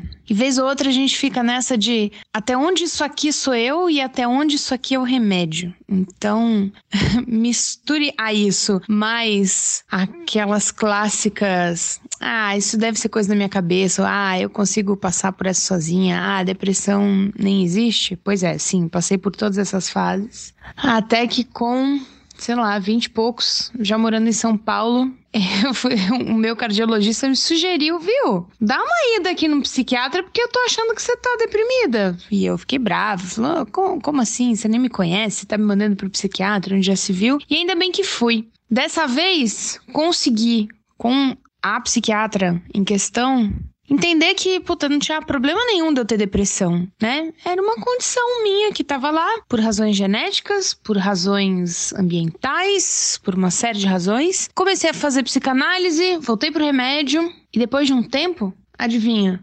Crise! Pois é. Foi uma crise punk que nem remédio nem nada deu conta. E aí eu precisei buscar mais reforços nos meus Avengers. Então eu fui fazer terapia e fui entender melhor. Eu fui olhar para esse bicho aí que vez ou outra tomava as rédeas das situações e me incapacitava completamente. E só quando eu comecei a me assumir como pessoa deprimida ou pessoa que controla uma depressão, enfim, eu não sei, não sei direito como eu me autodenomino. Foi que eu consegui meio que desembaralhar e desenosar uma, uma porção de gatilhos e coisas que me deixavam muito vulneráveis e muito próxima de, de ter crises a qualquer momento. Então, com remédio, com terapia e com coragem, eu consegui controlar. E hoje, hoje eu eu sei que tenho depressão, sei que preciso ficar sempre alerta e aprendi a ouvir meu corpo de modo que, ao pintar os primeiros sinais, eu já fico esperta, já começo a meditar, já começo a olhar para mim, já começo a entender se eu não tô me colocando numa situação de muita pressão que pode fazer esse jogo virar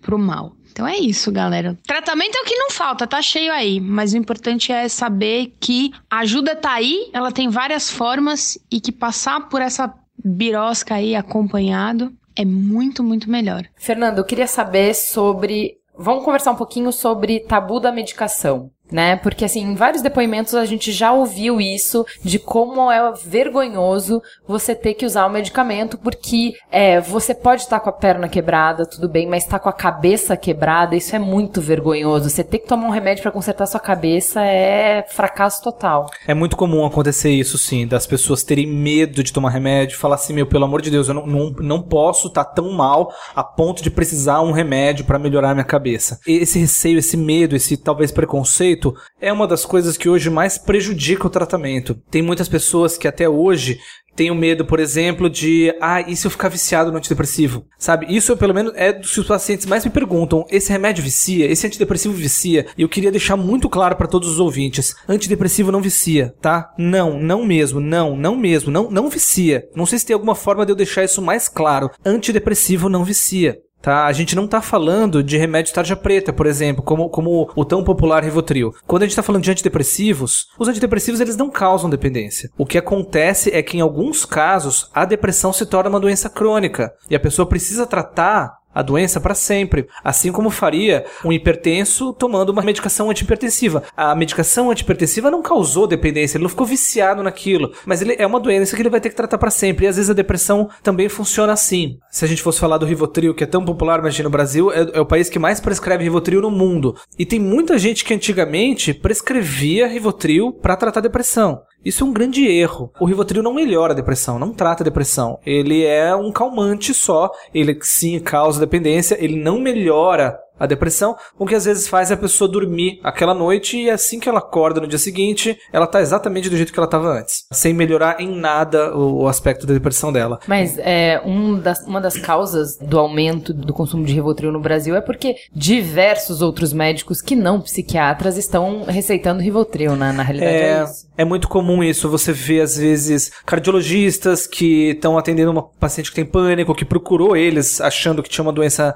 cardíaca e ele simplesmente prescreve o benzo, prescreve o Rivotril, porque vai dar uma resposta rápida e ele não tá muito preocupado se o paciente ficar dependente ou não. Ele pensa com ele, ah, se ficar dependente, depois eu mando pro psiquiatra, o psiquiatra resolve isso. Ou mesmo um ginecologista, ou sei lá, eu não tô querendo falar mal das outras especialidades, mas é comum os psiquiatras terem um pouco mais de precaução na hora de prescrever esses calmantes, porque eles sabem que a dependência é um negócio muito grave e eles sabem que nenhuma outra pessoa quer tratar essas dependências, né? O médico que não quer tratar tratar isso, ele simplesmente segue prescrevendo isso para sempre. E enquanto que alguns médicos que percebem o quanto isso faz mal, tentam tratar essa dependência. E é difícil tratar essa dependência. Infelizmente, hoje em dia na psiquiatria, o tratamento ainda é bastante empírico. Então, é muito teste-acerto. A gente testa uma medicação e a medicação pode dar certo, como pode não dar certo, ou ela pode dar certo por algum tempo. E às vezes a gente precisa trocar. E é muito difícil saber de antemão qual o remédio que vai responder para aquela pessoa específica. Então, a Gica acabou passando aí por muitos problemas aí ao longo da história e isso às vezes acontece mesmo com as pessoas. Sobre o negócio de esconder remédio, é muito comum hoje. Todo mundo tem tanta vergonha de estar deprimido, de estar tomando uma medicação, as pessoas escondem mesmo, não mostram para ninguém. Não mostram nem, nem em casa, nem pros parentes próximos que está tomando medicação. Eu tenho vários pacientes meus que não tomam e às vezes eles preferem não, não contar para ninguém. Porque é tão desgastante explicar para uma pessoa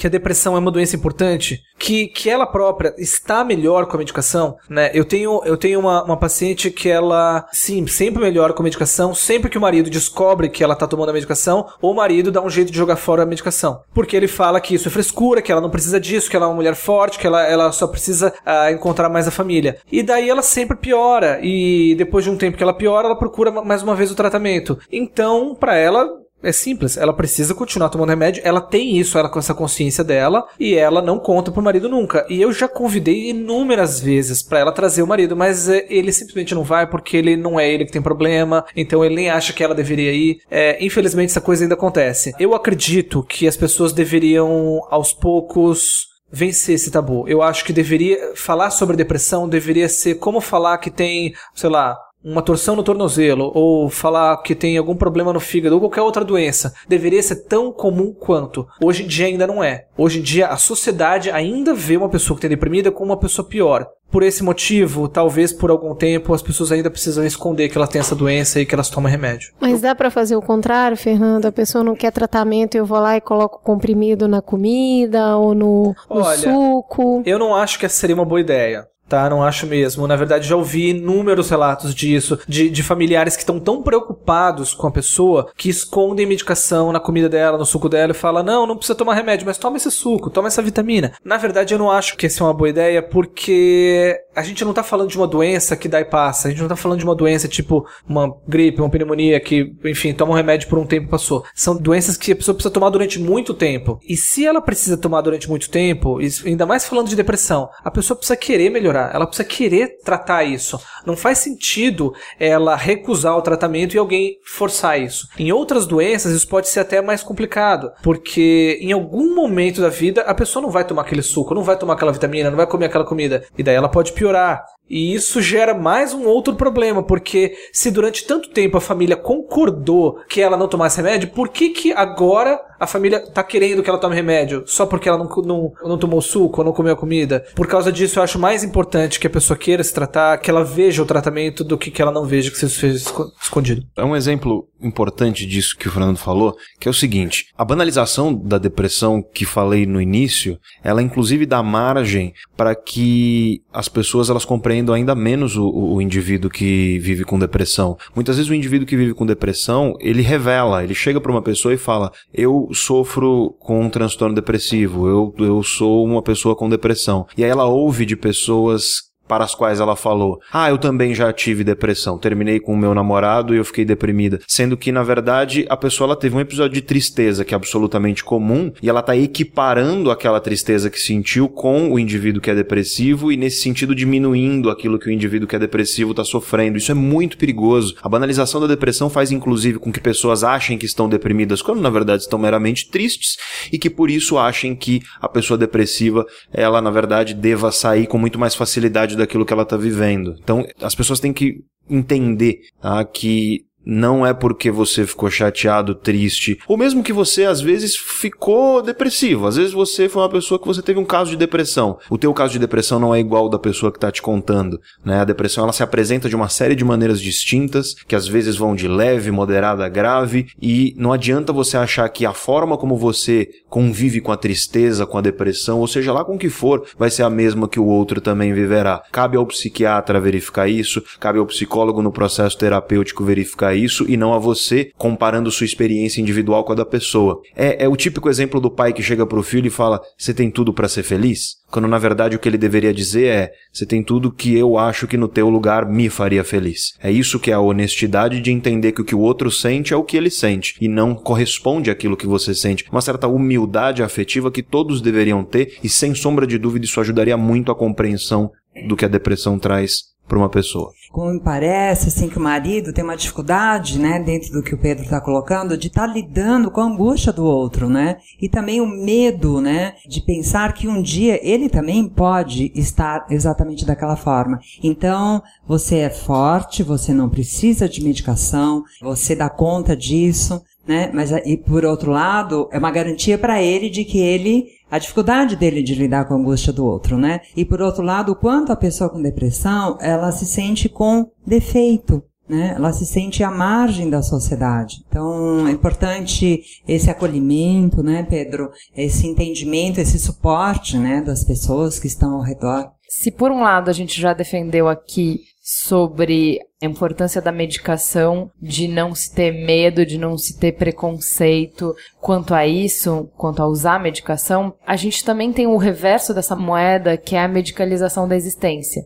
Então é uma pílula para cada coisa que eu preciso fazer. Uma pílula para dormir, uma pílula para acordar, uma pílula para me animar, uma pílula para me acalmar, né? Então, usar artifícios para conseguir funcionar, para conseguir fazer qualquer coisa da vida, né? O que, que você acha disso, Cissa? Ju, eu penso que a partir do momento que você começa a usar uma pílula para cada coisa, que hoje infelizmente, é, tá comum. E é assim, às vezes é, é, indicado no banheiro feminino, no banheiro masculino, na balada. Ai, toma isso que vai te deixar uhul, né? Então, a falta de contato consigo mesmo a questão dos limites, até onde eu posso ir, né? Voltando ao que eu coloquei no início, como um conceito quase que um princípio básico da depressão, perder-se de si mesmo. Quando você se afasta de você, você não se ouve mais. Aqui o tempo todo nós estamos falando dos estigmas, dos valores da sociedade, das questões culturais, né? Em volta da adesão ao medicamento, até né, as pessoas tão próximas com, com tanto preconceito. Mas nós vamos colocar agora, então, o paciente, a partir dele, né, o que ele sente é, ser levado mais em conta e não ser avaliado por tudo isso, né, da avaliação do outro, o que gera também mais tristeza ainda, né. De qualquer forma, nós estamos falando sempre correlacionando a depressão a perdas. Então, a perda de si mesmo me parece que leva à medicação existencial e é onde a pessoa se afasta cada vez mais de si própria. Ju, é, os psiquiatras são bastante criticados no mundo inteiro por isso, por às vezes prescrever medicações para coisas que são normais, coisas que fazem parte da vida e que não precisariam estar tomando aquela medicação, não precisariam de uma medicação para resolver aquele problema, precisariam talvez só de compreensão ou de qualquer outra coisa. Eu queria só enfatizar que hoje o problema bem maior ainda é a depressão não diagnosticada. Claro, provavelmente tem bastante gente que toma medicação sem estar doente e isso é um, uma mega discussão. Mas o problema muito maior ainda é gente que tem depressão e não trata. Gente tem depressão porque não acredita que está deprimido, não acredita que precisa de remédio, tem medo do remédio, tem medo do psiquiatra porque não quer passar nele, porque é médico de louco e eu não sou louco. Então esse ainda é o maior problema mesmo. E mesmo as pessoas que tomam remédio sem estar doentes, isso é um problema, mas não é um problema tão grande, que a gente também não está falando de medicação que às vezes cai cabelo ou que tem algum prejuízo muito grande. Provavelmente não vai fazer uma diferença muito grande, né? Nessas pessoas. Agora faz diferença em quem está deprimido e não recebe diagnóstico. Um aspecto importante disso tudo também é entender que a ideia de pílulas mágicas para você resolver problemas da vida é um sintoma da contemporaneidade. A gente vive um mundo hoje que promete de forma bastante clara que é fácil você resolver problemas que na verdade são super complexos. É a dieta para você emagrecer 10 quilos em um mês. Sabe, capa de revista nova, né? Que é tudo com um númerozinho, né? 50 formas de conquistar um homem, 99 maneiras da barriga chapada no verão. Aí tem a versão masculina da revista nova, que é a revista Men's Health, né? Uma espécie de revista Cláudio. E aí curiosamente, a mesma coisa. Propostas formulaicas e simples para questões que não são. Sucesso profissional não vai ser com 10 formuletas de revista, assim como isso é importante, né? Transtorno depressivo não vai ser resolvido, ai, tomei uma pílulazinha e fiquei bom. Ah, teu problema de sono, ele não vai ser resolvido, ai, tomei um rivotrilzinho e fiquei bom. A gente, infelizmente, vive uma cultura hoje onde tudo tem que ser imediato. E isso só agrava o processo de tratamento, a terapêutica, por quê? Porque se a depressão é algo que se manifesta no cérebro da pessoa, ela está envolvida em todas as ações dela no dia a dia e, portanto, a pessoa ela vai precisar reformular, reentender, recom... fazer um processo de recompreensão da sua realidade para quê? Para que em todas as suas atitudes ela esteja buscando evitar né, aquilo que a doença traz de ruim e também, é claro, melhorar no, na essência. E é claro, isso vai envolver, por exemplo, o sedentarismo, que é um problema gigantesco, a má alimentação, que agrava tudo isso, o uso de drogas, sejam elas lícitas ou ilícitas, que agrava também tudo isso, a busca de diminuir os estressores, se o trabalho estiver estressando demais, reconsiderar a maneira como esse trabalho está afetando a tua vida. Se você tem relações que te puxam para baixo, relações que são âncoras negativas, também revisitar e verificar se isso vale a pena. Não é uma pílulazinha. A medicação antidepressiva é fundamental? Sim, claro, mas não acho que ela é uma coisa mágica que você vai lá, tomou e pronto, tudo ficou bem. Quando você não reestrutura e reformula uma série de outras coisas na tua vida que são fatores de risco, que estão estressando e tantas outras coisas que acabam levando você pelo caminho depressivo. É, o quanto o autocuidado, né? O autocuidado, né? Você ter ciência do quanto você pode se cuidar. Eu acrescentaria aí também uma palavra, Pedro, fazendo um contraponto aí com tudo que nós falamos, né? Na questão da depressão, do desânimo, a esperança. Então, e não a expectativa, que não vem na medicação, mas vem muito mais de como o psiquiatra lidou com aquele paciente, né? Às vezes um contexto, uma um olhar diferente do psiquiatra já vai fazer toda a diferença para aquele paciente, né? Sim. É esperança no sentido não de esperar e ficar o tempo inteiro esperando em vez de viver, mas é de viver olhando para o futuro e enxergando nele algo bom e possivelmente melhor daquilo que a gente tem agora. E aí o, o Fernando falou de otimismo no começo, pessimismo e otimismo, e há algo no pessimismo e otimismo que são de postura de fato, né? E você pode me ouvir agora e pensar: ah, mas o otimista é um imbecil feliz. E nesse caso, então, o pessimista nada mais é do que um imbecil infeliz. E aí eu queria saber em qual dos dois que você fica. Uhum. O remédio te deixa, faz ser outra pessoa? Acho que não. Eu acho que o remédio, ele não transforma você em outra pessoa. Você não se torna outra pessoa por estar tomando remédio, por estar melhor. Assim como eu acho que uma pessoa que usa desodorante, ela também não se torna outra pessoa. porque o cheiro natural dela é outro, entendeu? E assim como a pessoa também escova o dente todo dia. E, e apesar de ser natural as pessoas terem cárie, e a gente escova o dente para não ter cárie, pra não cair o dente, a gente não fica, não se torna outra pessoa, não fica artificial, sabe? Eu prefiro ver de uma maneira mais natural, assim. É melhor a gente tratar a depressão, é melhor a gente estar tá não está deprimido. Eu prefiro acreditar que a gente é assim. Isso é uma das perguntas que as pessoas mais fizeram pra gente. É como eu posso ajudar uma pessoa que eu amo, que eu me importo com ela e eu estou percebendo que essa pessoa não tá bem. Eu percebo diversos dos sinais que nós falamos aqui nessas pessoas. Como ajudar? Muitas vezes, Cris, a pessoa, dependendo do grau de depressão que ela está, ela às vezes não aceita ajuda. Então, a importância da adesão à medicação. Então, como ajudar numa situação. Não deixar a pessoa sozinha. Saber que se a pessoa que está num quadro depressivo ficar hostil ou irônica, com raiva, que não é com ela. Saber diferenciar isso. Uma coisa que eu queria falar bastante também, eu acho muito importante para os familiares que estão preocupados com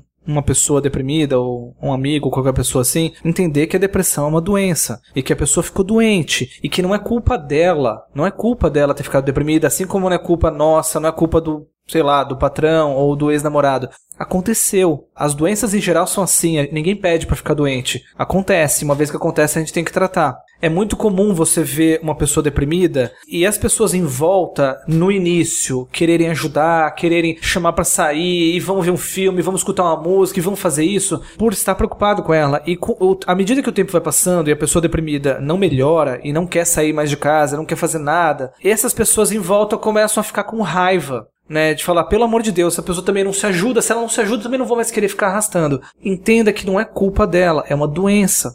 Aconteceu. Provavelmente o tratamento envolve muitas coisas, claro, envolve também ela querer se tratar, também tem isso. Mas nesse momento é muito importante a informação. Olha, isso talvez seja uma doença. Talvez seja importante você procurar um profissional, né? E eu acho muito importante é, para essas pessoas em volta não cobrar nada. Oferecer do tipo, quer sair? Quer ver um filme, quer dar uma volta. Não é não. Assim, evitar forçar, porque senão a pessoa que está deprimida, ela percebe que as pessoas em volta estão cobrando ela e pelo fato dela não conseguir cumprir com as expectativas dos familiares, dos amigos, ela fica mais deprimida ainda. E um, aspecto importante, assim, a depressão ela se manifesta muitas vezes como agressividade. Isso faz muitas vezes que um casal, por exemplo, o, o, o homem muitas vezes é o costuma manifestar ma- mais agressividade, pode ser a mulher também. E essa agressividade é percebida de uma maneira defensiva, que gera briga, a briga gera cobrança, a cobrança, enfim, vira uma bola de neve negativa. Então, muito cuidado ao interpretar a agressividade que às vezes é proveniente da depressão como uma agressividade gratuita, como uma agressividade de alguém que é cruel ou que gosta, porque pode parecer. É isso que é interessante. O depressivo ele pode parecer cruel, ele pode parecer que está gostando de fazer aquilo, quando na verdade aquilo é uma manifestação do transtorno. Não só isso, tem um outro lado, que é o lado da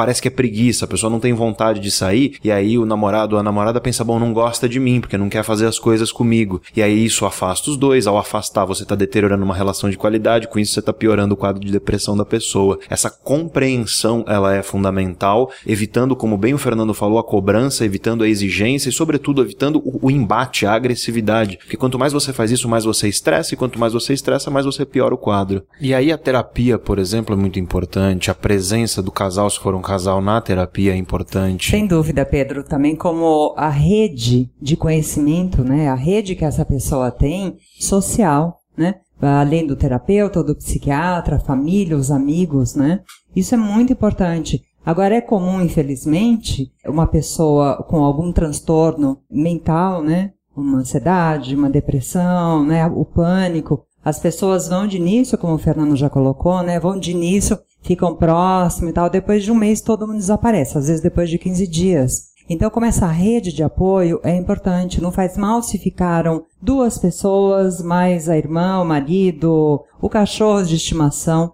muitas vezes sente e vira um objeto maior ainda de, de, de estima, né? Então, como é importante essa rede social e, eu diria, tolerância, tolerância dessa pessoa, desse cuidador, e esse cuidador também se apoiar nessa rede social. E não dê conselhos como é o mais comum, né? Você vê uma pessoa mal e você fala, sai dessa. Que conselho mais imbecil, porque se a pessoa pudesse sair, ela sairia. Ninguém tem prazer de ficar mal. Sair dessa significa que está sob controle da pessoa sair dessa. Uma das melhores coisas que você faz para qualquer pessoa, pode ser o depressivo, mas também uma pessoa triste, é estar lá disponível, é dizer eu tô aqui para você. Se você precisar de qualquer coisa, eu tô aqui para você. Essa talvez seja a melhor postura possível que você pode adotar. É muito interessante vocês falarem sobre isso, porque quando você está convivendo com uma pessoa que tem depressão, a dificuldade está nisso, né? Olha, você não pode cobrar, você não pode estressar, você não pode insistir, você não pode julgar,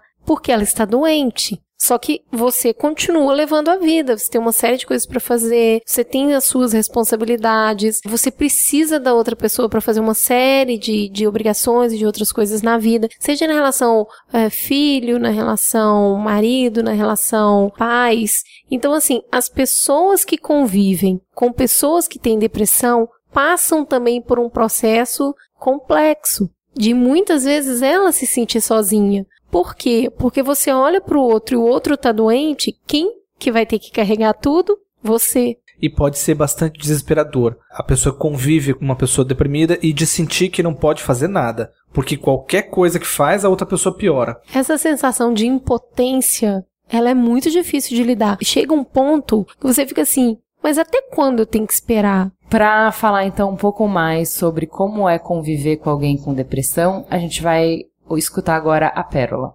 Meu nome é Pérola e eu sofro com a depressão desde os 16 anos. Na verdade, eu nunca tive depressão. A depressão foi a depressão da minha mãe, que desestabilizou minha vida logo cedo. Assim. Eu sinto como se eu tivesse perdido a minha musa inspiradora muito cedo, porque essa doença é, é terrível e ela desestabiliza não só a pessoa que está doente, mas também quem está ao seu redor. Eu lembro que na primeira grande crise da minha mãe, eu assumi a casa, eu tive que cuidar do meu irmão caçula, eu fui mãe dele, porque ela simplesmente não podia. Eu tive que fazer coisas e ser para ela alguém que aos 16 anos era muito difícil. Mas eu fiz, eu tava lá.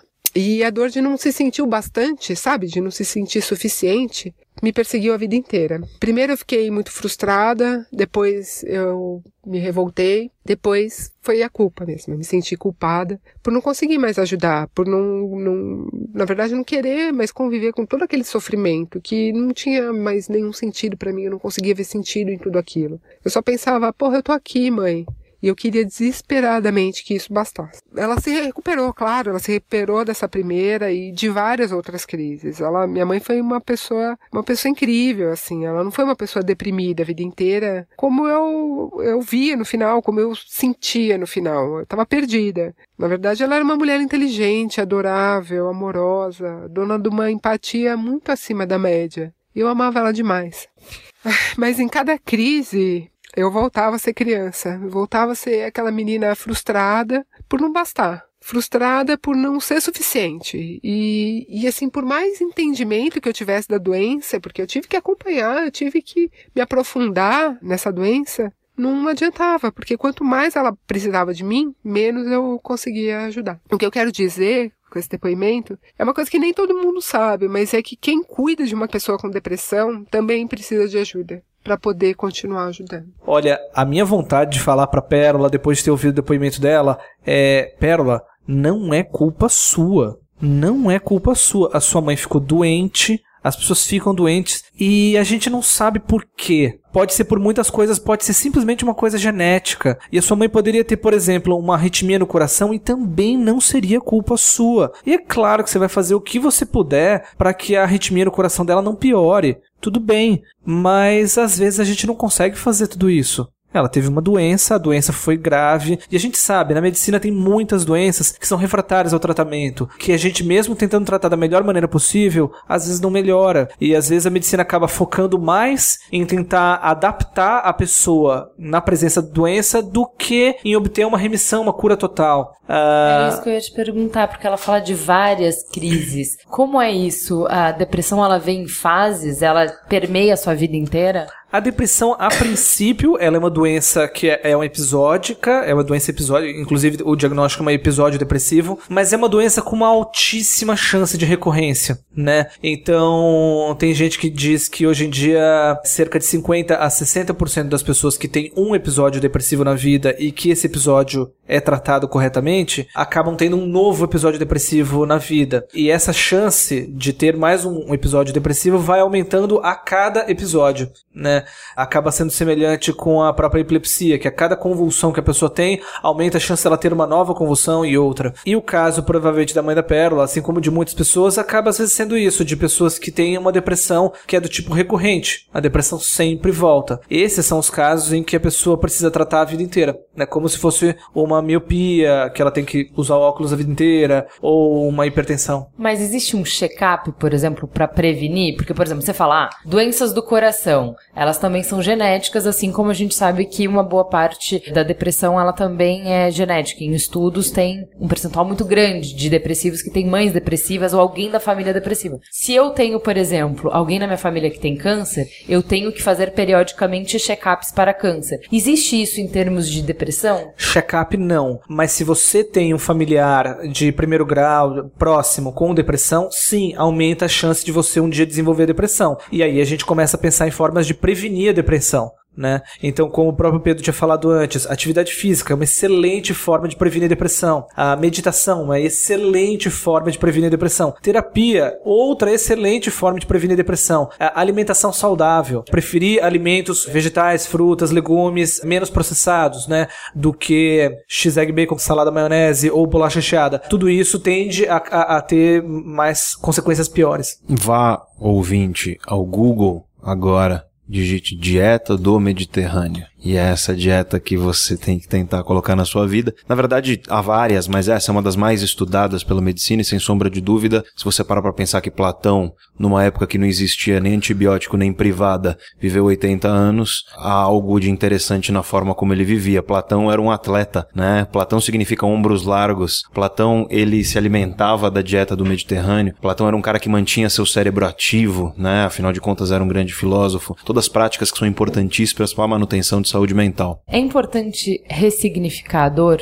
A gente está falando aqui agora de como conviver uma vez diagnosticado, já feito o tratamento. Então, assim, a gente sabe que você tem que se manter atento aos sinais. Você vai se conhecer melhor e você vai se manter atento aos sinais do seu corpo, do seu comportamento, do seu humor. Mas com relação a quando o depressivo olha para trás para a experiência dele, é importante ele ter uma uma elaboração disso? É, Ju, sem dúvida, a ressignificação da dor, do sofrimento do episódio depressivo é que já chega a cura, né? Ele vai ressignificar todo o processo de sofrimento, de dor emocional psíquica pela qual ele passou e isso também ajuda, né, dentro do que nós estamos falando aqui de coisas preventivas, né, a uma prevenção, porque se ele tiver de novo, novamente beirando a um novo episódio, ele já vai saber melhor como lidar com aquilo, vai buscar ajuda mais rapidamente, principalmente ao psiquiatra, ou continuar a voltar para o processo terapêutico. Eu acrescentaria também o quanto é importante os pensamentos positivos. Já que a, a depressão ela é permeada de negativismo, então o, o esforço, você pode fazer um esforço, isso pode ser treinado e aprendido a ter pensamentos positivos. O pensamento positivo no sentido de você estar em contato com a realidade. O quanto o algo que você pode estar planejando para o futuro pode a probabilidade de dar certo ou errado, mas também de dar certo ou errado, não só errado. Entendeu? O paciente depressivo, ele vai sempre achar que vai dar errado, né? Então, o quanto você pode no seu dia a dia ter um pensamento positivo nesse sentido, não como autoajuda, ok? uma coisa mais no sentido de você sabe a realidade qual é, né? O que isso é muito importante. O depressivo, às vezes, ele vê as coisas enviesadas, né? Nem sempre o depressivo ele vê a realidade como a realidade é. A realidade, muitas vezes, também pode ser boa. Depende muito da maneira com que cada um julga a situação. Então, cada depressivo é um depressivo em especial. Então, voltando no pensamento positivo, o quanto isso auxilia o cérebro, Pedro pode me orientar melhor aqui, esclarecer melhor, na condição das substâncias químicas. Claro, é difícil estabelecer esse nexo de causalidade, dizer o que é causa e o que é efeito, né? Porque, claro, o quanto você tem de controle sobre determinadas coisas é uma coisa que é muito, muito complexa de se discutir, né? Porque é tá o que falando... as pessoas mais buscam, né? A garantia Isso. do dia de amanhã, E né? a certeza de que você possui as rédeas da sua vida de maneira absolutamente controlada. E não é assim, né? O próprio conceito de julgamento, se você parar pra pensar, ele é sempre positivo, no sentido de que ela é uma ação. O mundo, ele é. O mundo não é bom ou ruim.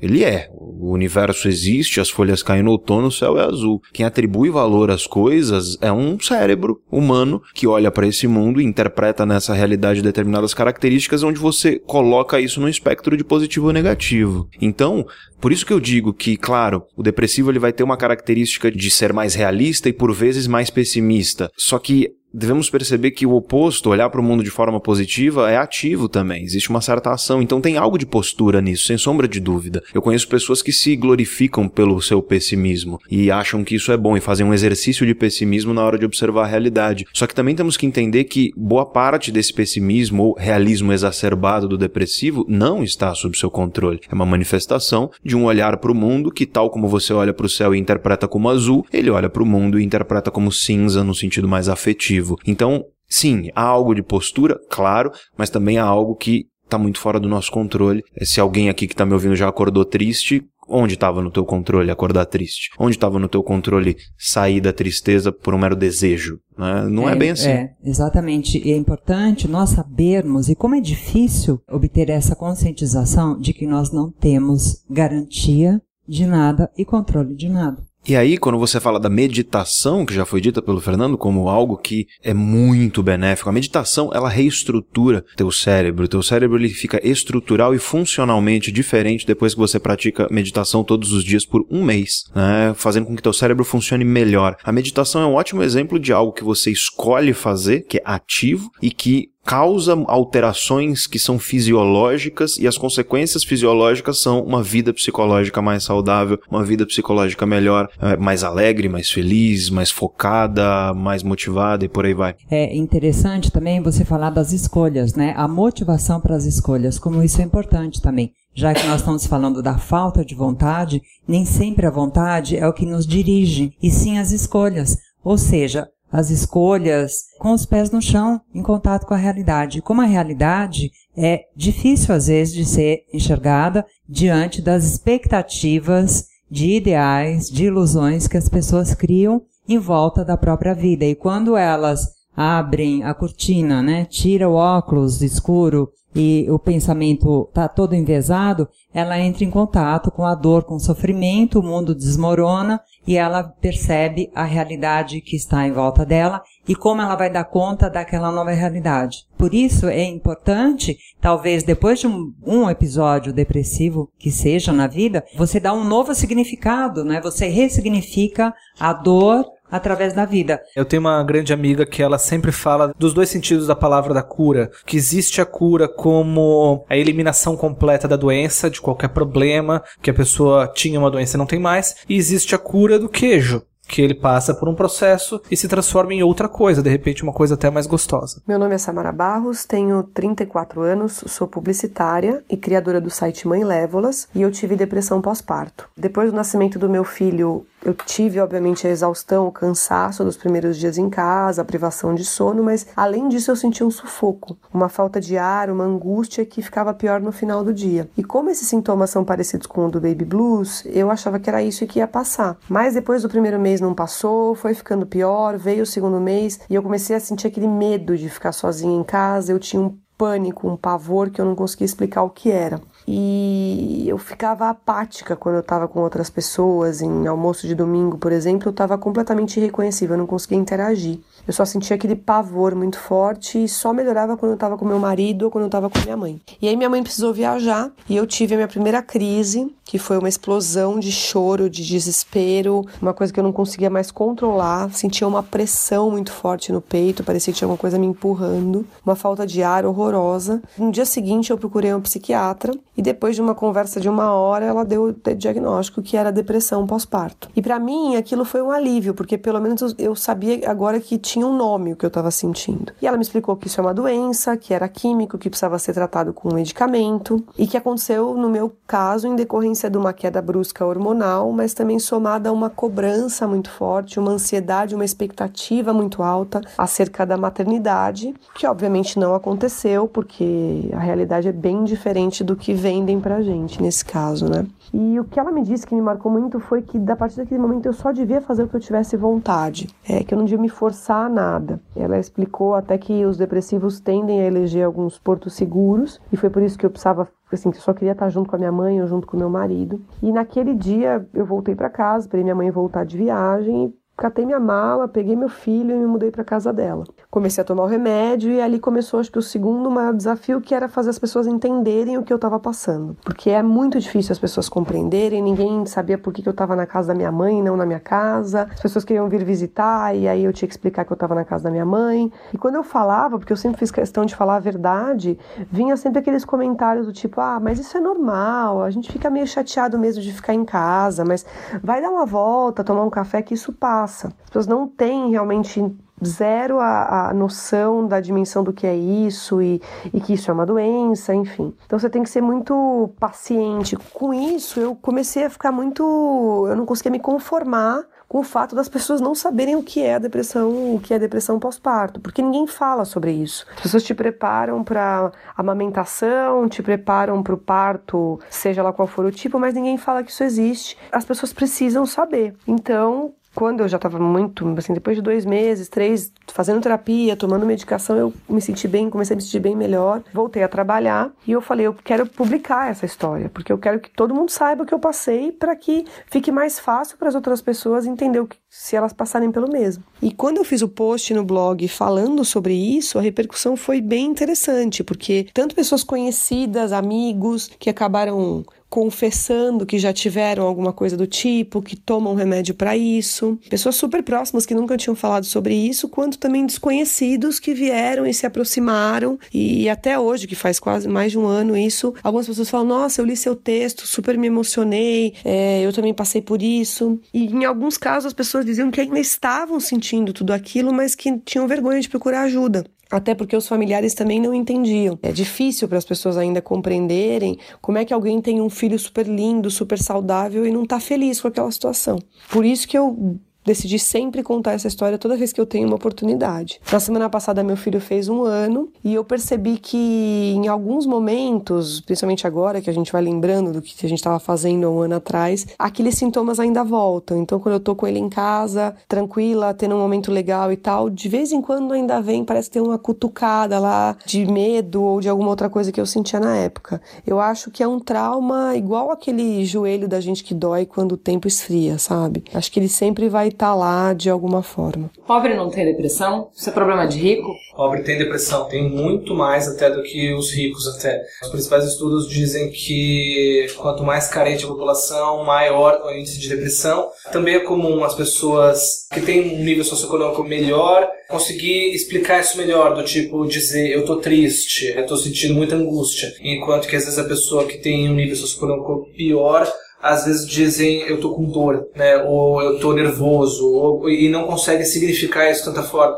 tão bem. É mais comum aparecer assim, o, a pessoa procurar ajuda só para sintomas físicos como dor de cabeça, ou dor nas costas, ou dor de estômago, sei lá, do que falar que está sentindo uma angústia. Também é, acredita-se que até as pessoas mais pobres e que é, elas podem ter mais depressão do que as pessoas mais ricas, porque elas são mais doentes, elas têm menos acesso à saúde, e também, assim, as pessoas que são ricas, elas mesmas se perguntam, poxa, mas eu, eu não tenho nenhum problema, eu estou bem, eu estou casado, eu tenho emprego, eu não tenho dívida, eu não teria por que estar me sentindo tão mal. Enquanto que a pessoa que às vezes tem um nível socioeconômico pior, ela já tem tanto problema na vida e que aquilo parece que condiz, vai, claro que ela está deprimida, é claro, ela tem um monte de problema na vida e nesse sentido ela acaba ficando mais tempo deprimida e demorando mais tempo ainda para pedir ajuda. É interessante também que muitas pessoas com poder aquisitivo maior, às vezes, no episódio de depressão, os que estão em volta perguntam: Nossa, mas ela tem tudo, não falta nada, como é que ela deprimiu? E hoje, ainda bem, né, Fernando, que tem o CAPS, né, o Centro de Apoio Psicossocial, que atende as pessoas mais carentes e que às vezes essas pessoas não têm um repertório maior,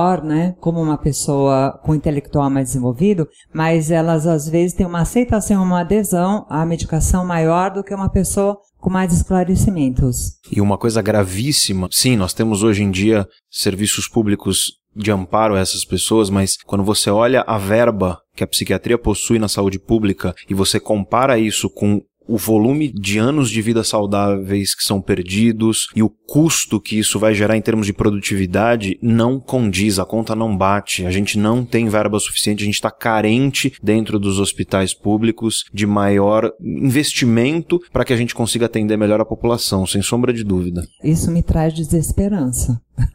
mas é, é, eu diria, tem melhorado. Infelizmente não na velocidade que talvez fosse ideal, mas tem melhorado. Cissa, pessoas felizes não têm depressão? Tem sim. Primeiro, o que é a felicidade, né? O que é a felicidade? A felicidade ela é constante? Não, né? Você pode ter momentos felizes, momentos de alegria e momentos depressivos. Mas né? é porque tem pessoas que você reconhece socialmente como pessoas muito funcionais, muito felizes, são a alegria da festa. O palhaço também pode ter depressão? Claro que sim. O palhaço, inclusive, é a figura da depressão, né? Você vê que o palhaço ele tem cara de choro, né? O riso dele é como se fosse um choro, né? Agora, pessoas, às vezes, com muita alegria de viver, colocaria assim, não a felicidade, né? Uma alegria de viver constante, também pode ser acometida de uma depressão, de um, de um episódio de depressão. A gente teve um, dois episódios bem traumáticos é, recentes, que foi o suicídio de um membro lá do Hermes Renato, e inclusive o suicídio do Robin Williams também. Oh, exatamente. Duas pessoas que eram tidas como incríveis humoristas, e que, enfim, Bem lembrado, Fernando. e se suicidaram. É. No quadrinho chamado Watchmen, o Alan Moore ele descreve um episódio que eu acho muito interessante, que o sujeito chega no médico, no pronto-socorro e fala, doutor, não vejo sentido na vida, não tenho vontade de levantar da cama, não tenho vontade de fazer nada, tudo que eu faço é triste, tô angustiado o tempo inteiro, o que que eu faço? O médico vira para ele e fala, ué, o grande palhaço Pagliatti tá na cidade, vá ao circo assisti-lo e você vai ficar melhor. E o sujeito vira e fala, mas doutor, eu sou o Pagliatti.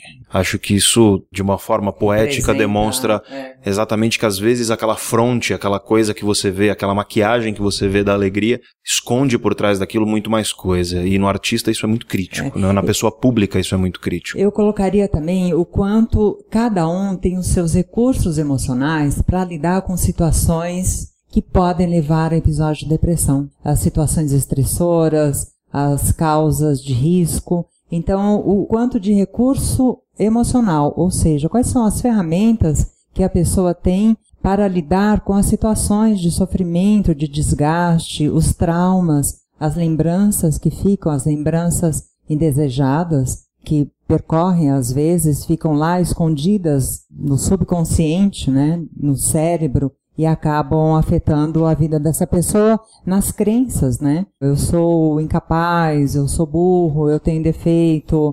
São crenças negativas que a pessoa acaba elaborando a partir de uma situação. Então, aí a terapia cognitiva, ela é muito eficaz para ressignificar a dor. Eu tenho uma paciente, hoje ela está com 32 anos, ela se apresenta assim: eu me chamo Marieta e desde os 5 anos de idade eu sou depressiva. Ela se apresenta como depressiva. Marieta depressiva é o sobrenome. Então nós estamos fazendo um trabalho de ressignificar os momentos que ela deu sentido para a vida dela, acerca das experiências com os pais, avós. Então ela está ressignificando todas essas situações. Para finalizar, Cissa, Pessoas fortes não têm depressão? Depressão é dos É, quanto mito, né? Quanta crença inadequada. O que é uma pessoa forte, né? O que é uma pessoa fraca? Dá para definir isso, Fernando?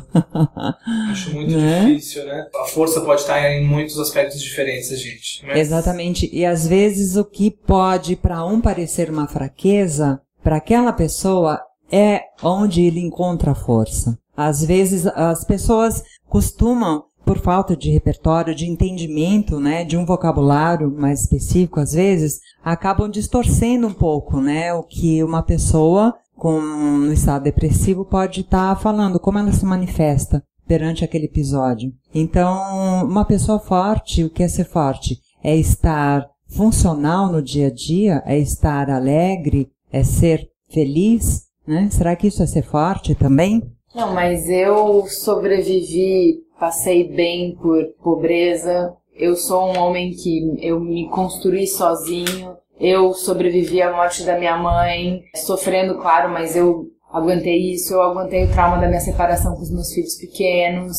Eu aguentei quando a minha empresa quebrou. Eu sou um homem forte, eu não, eu não tenho depressão. Isso não é, não é para mim, entende? Depressão é coisa de gente fraca. É, eu diria que você pode ser um homem saudável. Essa fortaleza, né? Esse homem forte que você se diz ser, ele pode ser emocionalmente saudável. Então é o significado que ele está dando para cada perda. Agora é óbvio também que tantas perdas assim, vai chegar uma hora também que a pessoa vai dizer, peraí, eu quero deprimir.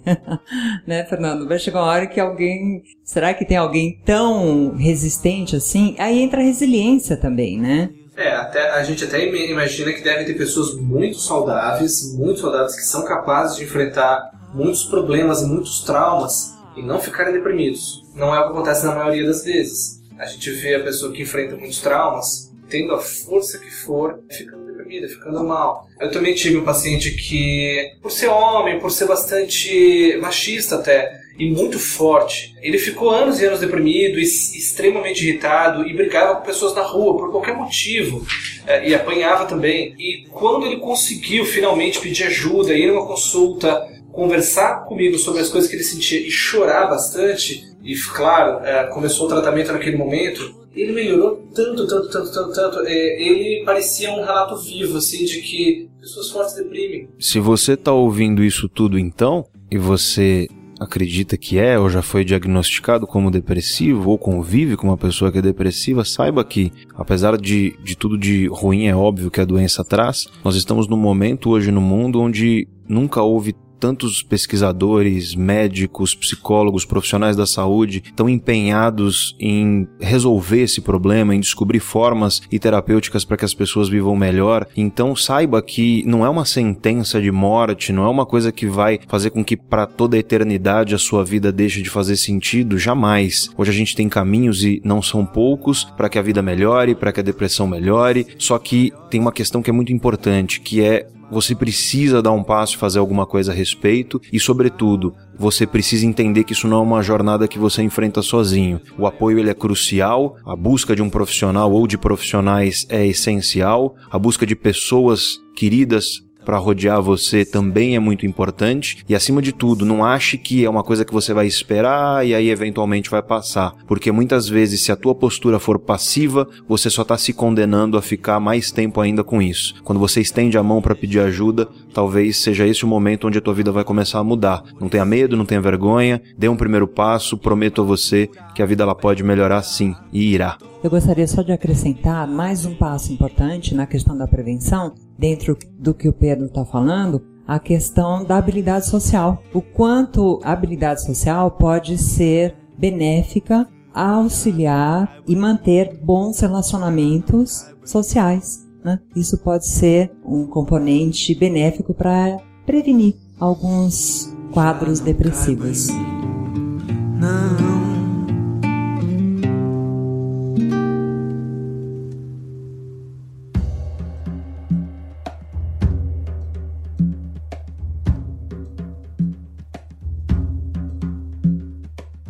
Vamos então para o farol aceso. Vamos começar com as visitas. Vamos lá, Fernando, o que, que você tem aí pra indicar? Olha, eu gostaria de indicar pros ouvintes uma artista que eu tenho ouvido bastante ultimamente, que é a Lana Del Rey. Então, poxa, todas as músicas dela, vai, é, parece coisa de bicho grilo, é super alternativo, meio deprê até, mas ela manda bem demais. Pedro? Bom, já devem estar cansados de ouvir isso, mas vai de novo. Se você está sentado, levanta a bunda da cadeira, vai se exercitar, se alimente melhor e sua vida com certeza vai mudar. Também, se você está sentado e quer permanecer sentado ou já voltou da academia, o que você faz é entrar no canal da Casa do Saber no YouTube. Eu sou um dos professores da casa, mas tem outros professores muito melhores do que eu e é um lugar bastante bacana de você aprimorar seu conhecimento, pílulas de ideias muito legais para a gente pensar melhor. Tá certo. Cissa, querida, o que, que você indica? Ah, eu indico o documentário da Stella Renner, O Começo da Vida, que eu acredito que tem tudo a ver com tudo que nós falamos hoje, né? Como você cria um cidadão para o mundo.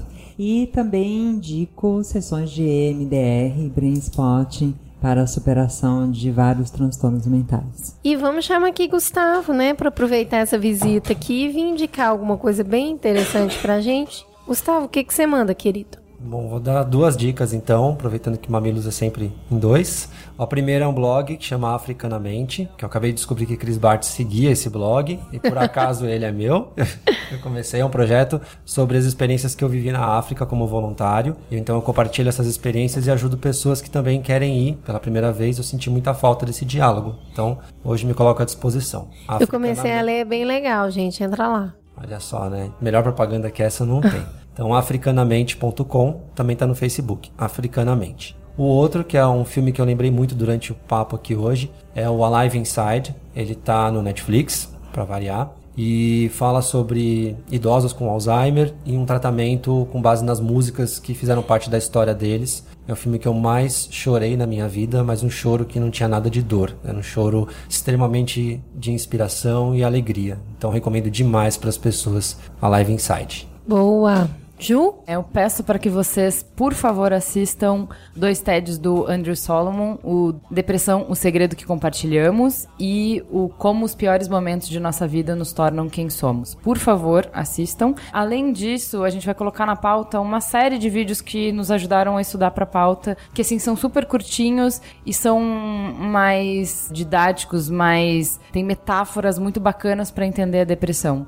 Então, sugiro que vocês acessem os links da pauta. Além disso, de novo, vou voltar a indicar o livro O Carrasco do Amor, do Irving Yalom. Ele é um psiquiatra e ele vai fazer estudo de caso, vai mostrar o estudo de caso de sete pacientes que falam sobre as ilusões que todos nós temos, as grandes ilusões da vida que nos protegem para que a gente viva e o que acontece quando esse véu se rasga e a gente é obrigado a confrontar a realidade que é difícil de encarar, como a morte, envelhecer, solidão, enfim, essas coisas. E por último, eu passei o fim de semana passado em três festas juninas em um fim de semana Passei por duas fogueiras, uma festa super significativa na Waldorf, que é a festa da lanterna, e passar um fim de semana completamente alheia de discussões, de tretas e textões e super envolvida em uma coisa básica como olhar o fogo e cantar músicas até elas virarem mantras, me fez acreditar muito mais na gente, no nosso potencial como comunidade,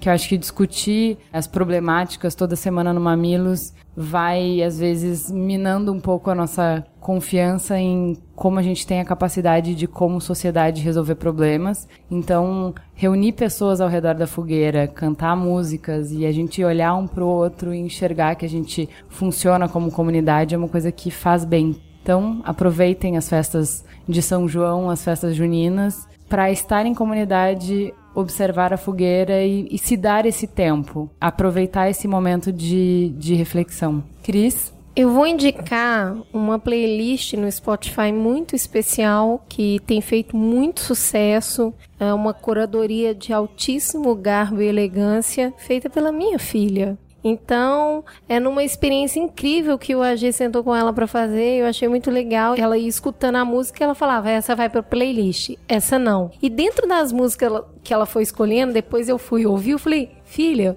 por que você colocou, tipo, Garota de Ipanema? Ela, eu acho bonitinho. E, tipo, como que ela aprecia cada sonoridade. Aí o outro ela escolheu porque tem uma palavra. Aí ela, ela escolheu preta, preta, pretinha. Ela falou, ah, parece que essa música foi feita para mim. Falei, como é convencida, né? Eu tô querendo um monstro. E aí tem, ela fez uma playlist Brasil e agora ela tá trabalhando na playlist Dance. Então tá impossível. Curtam lá, a playlist tá dentro do perfil do AG, a playlist da Tamires que chama Brasil. E minha filha tem muito bom gosto, viu? Fiquei bem feliz de ver. É isso, então temos um programa, temos, temos um longo programa e no finalzinho uma surpresa para vocês, meus queridos. Nós estamos saindo de férias. Sim, não chorem, não adianta ficarem malucos. Férias escolares começando semana que vem, crianças loucas em casa, trabalho acontecendo, mamilos de molho, Mamilos de Férias. Durante o mês de julho, curtam todos os programas, assistam. Façam maratona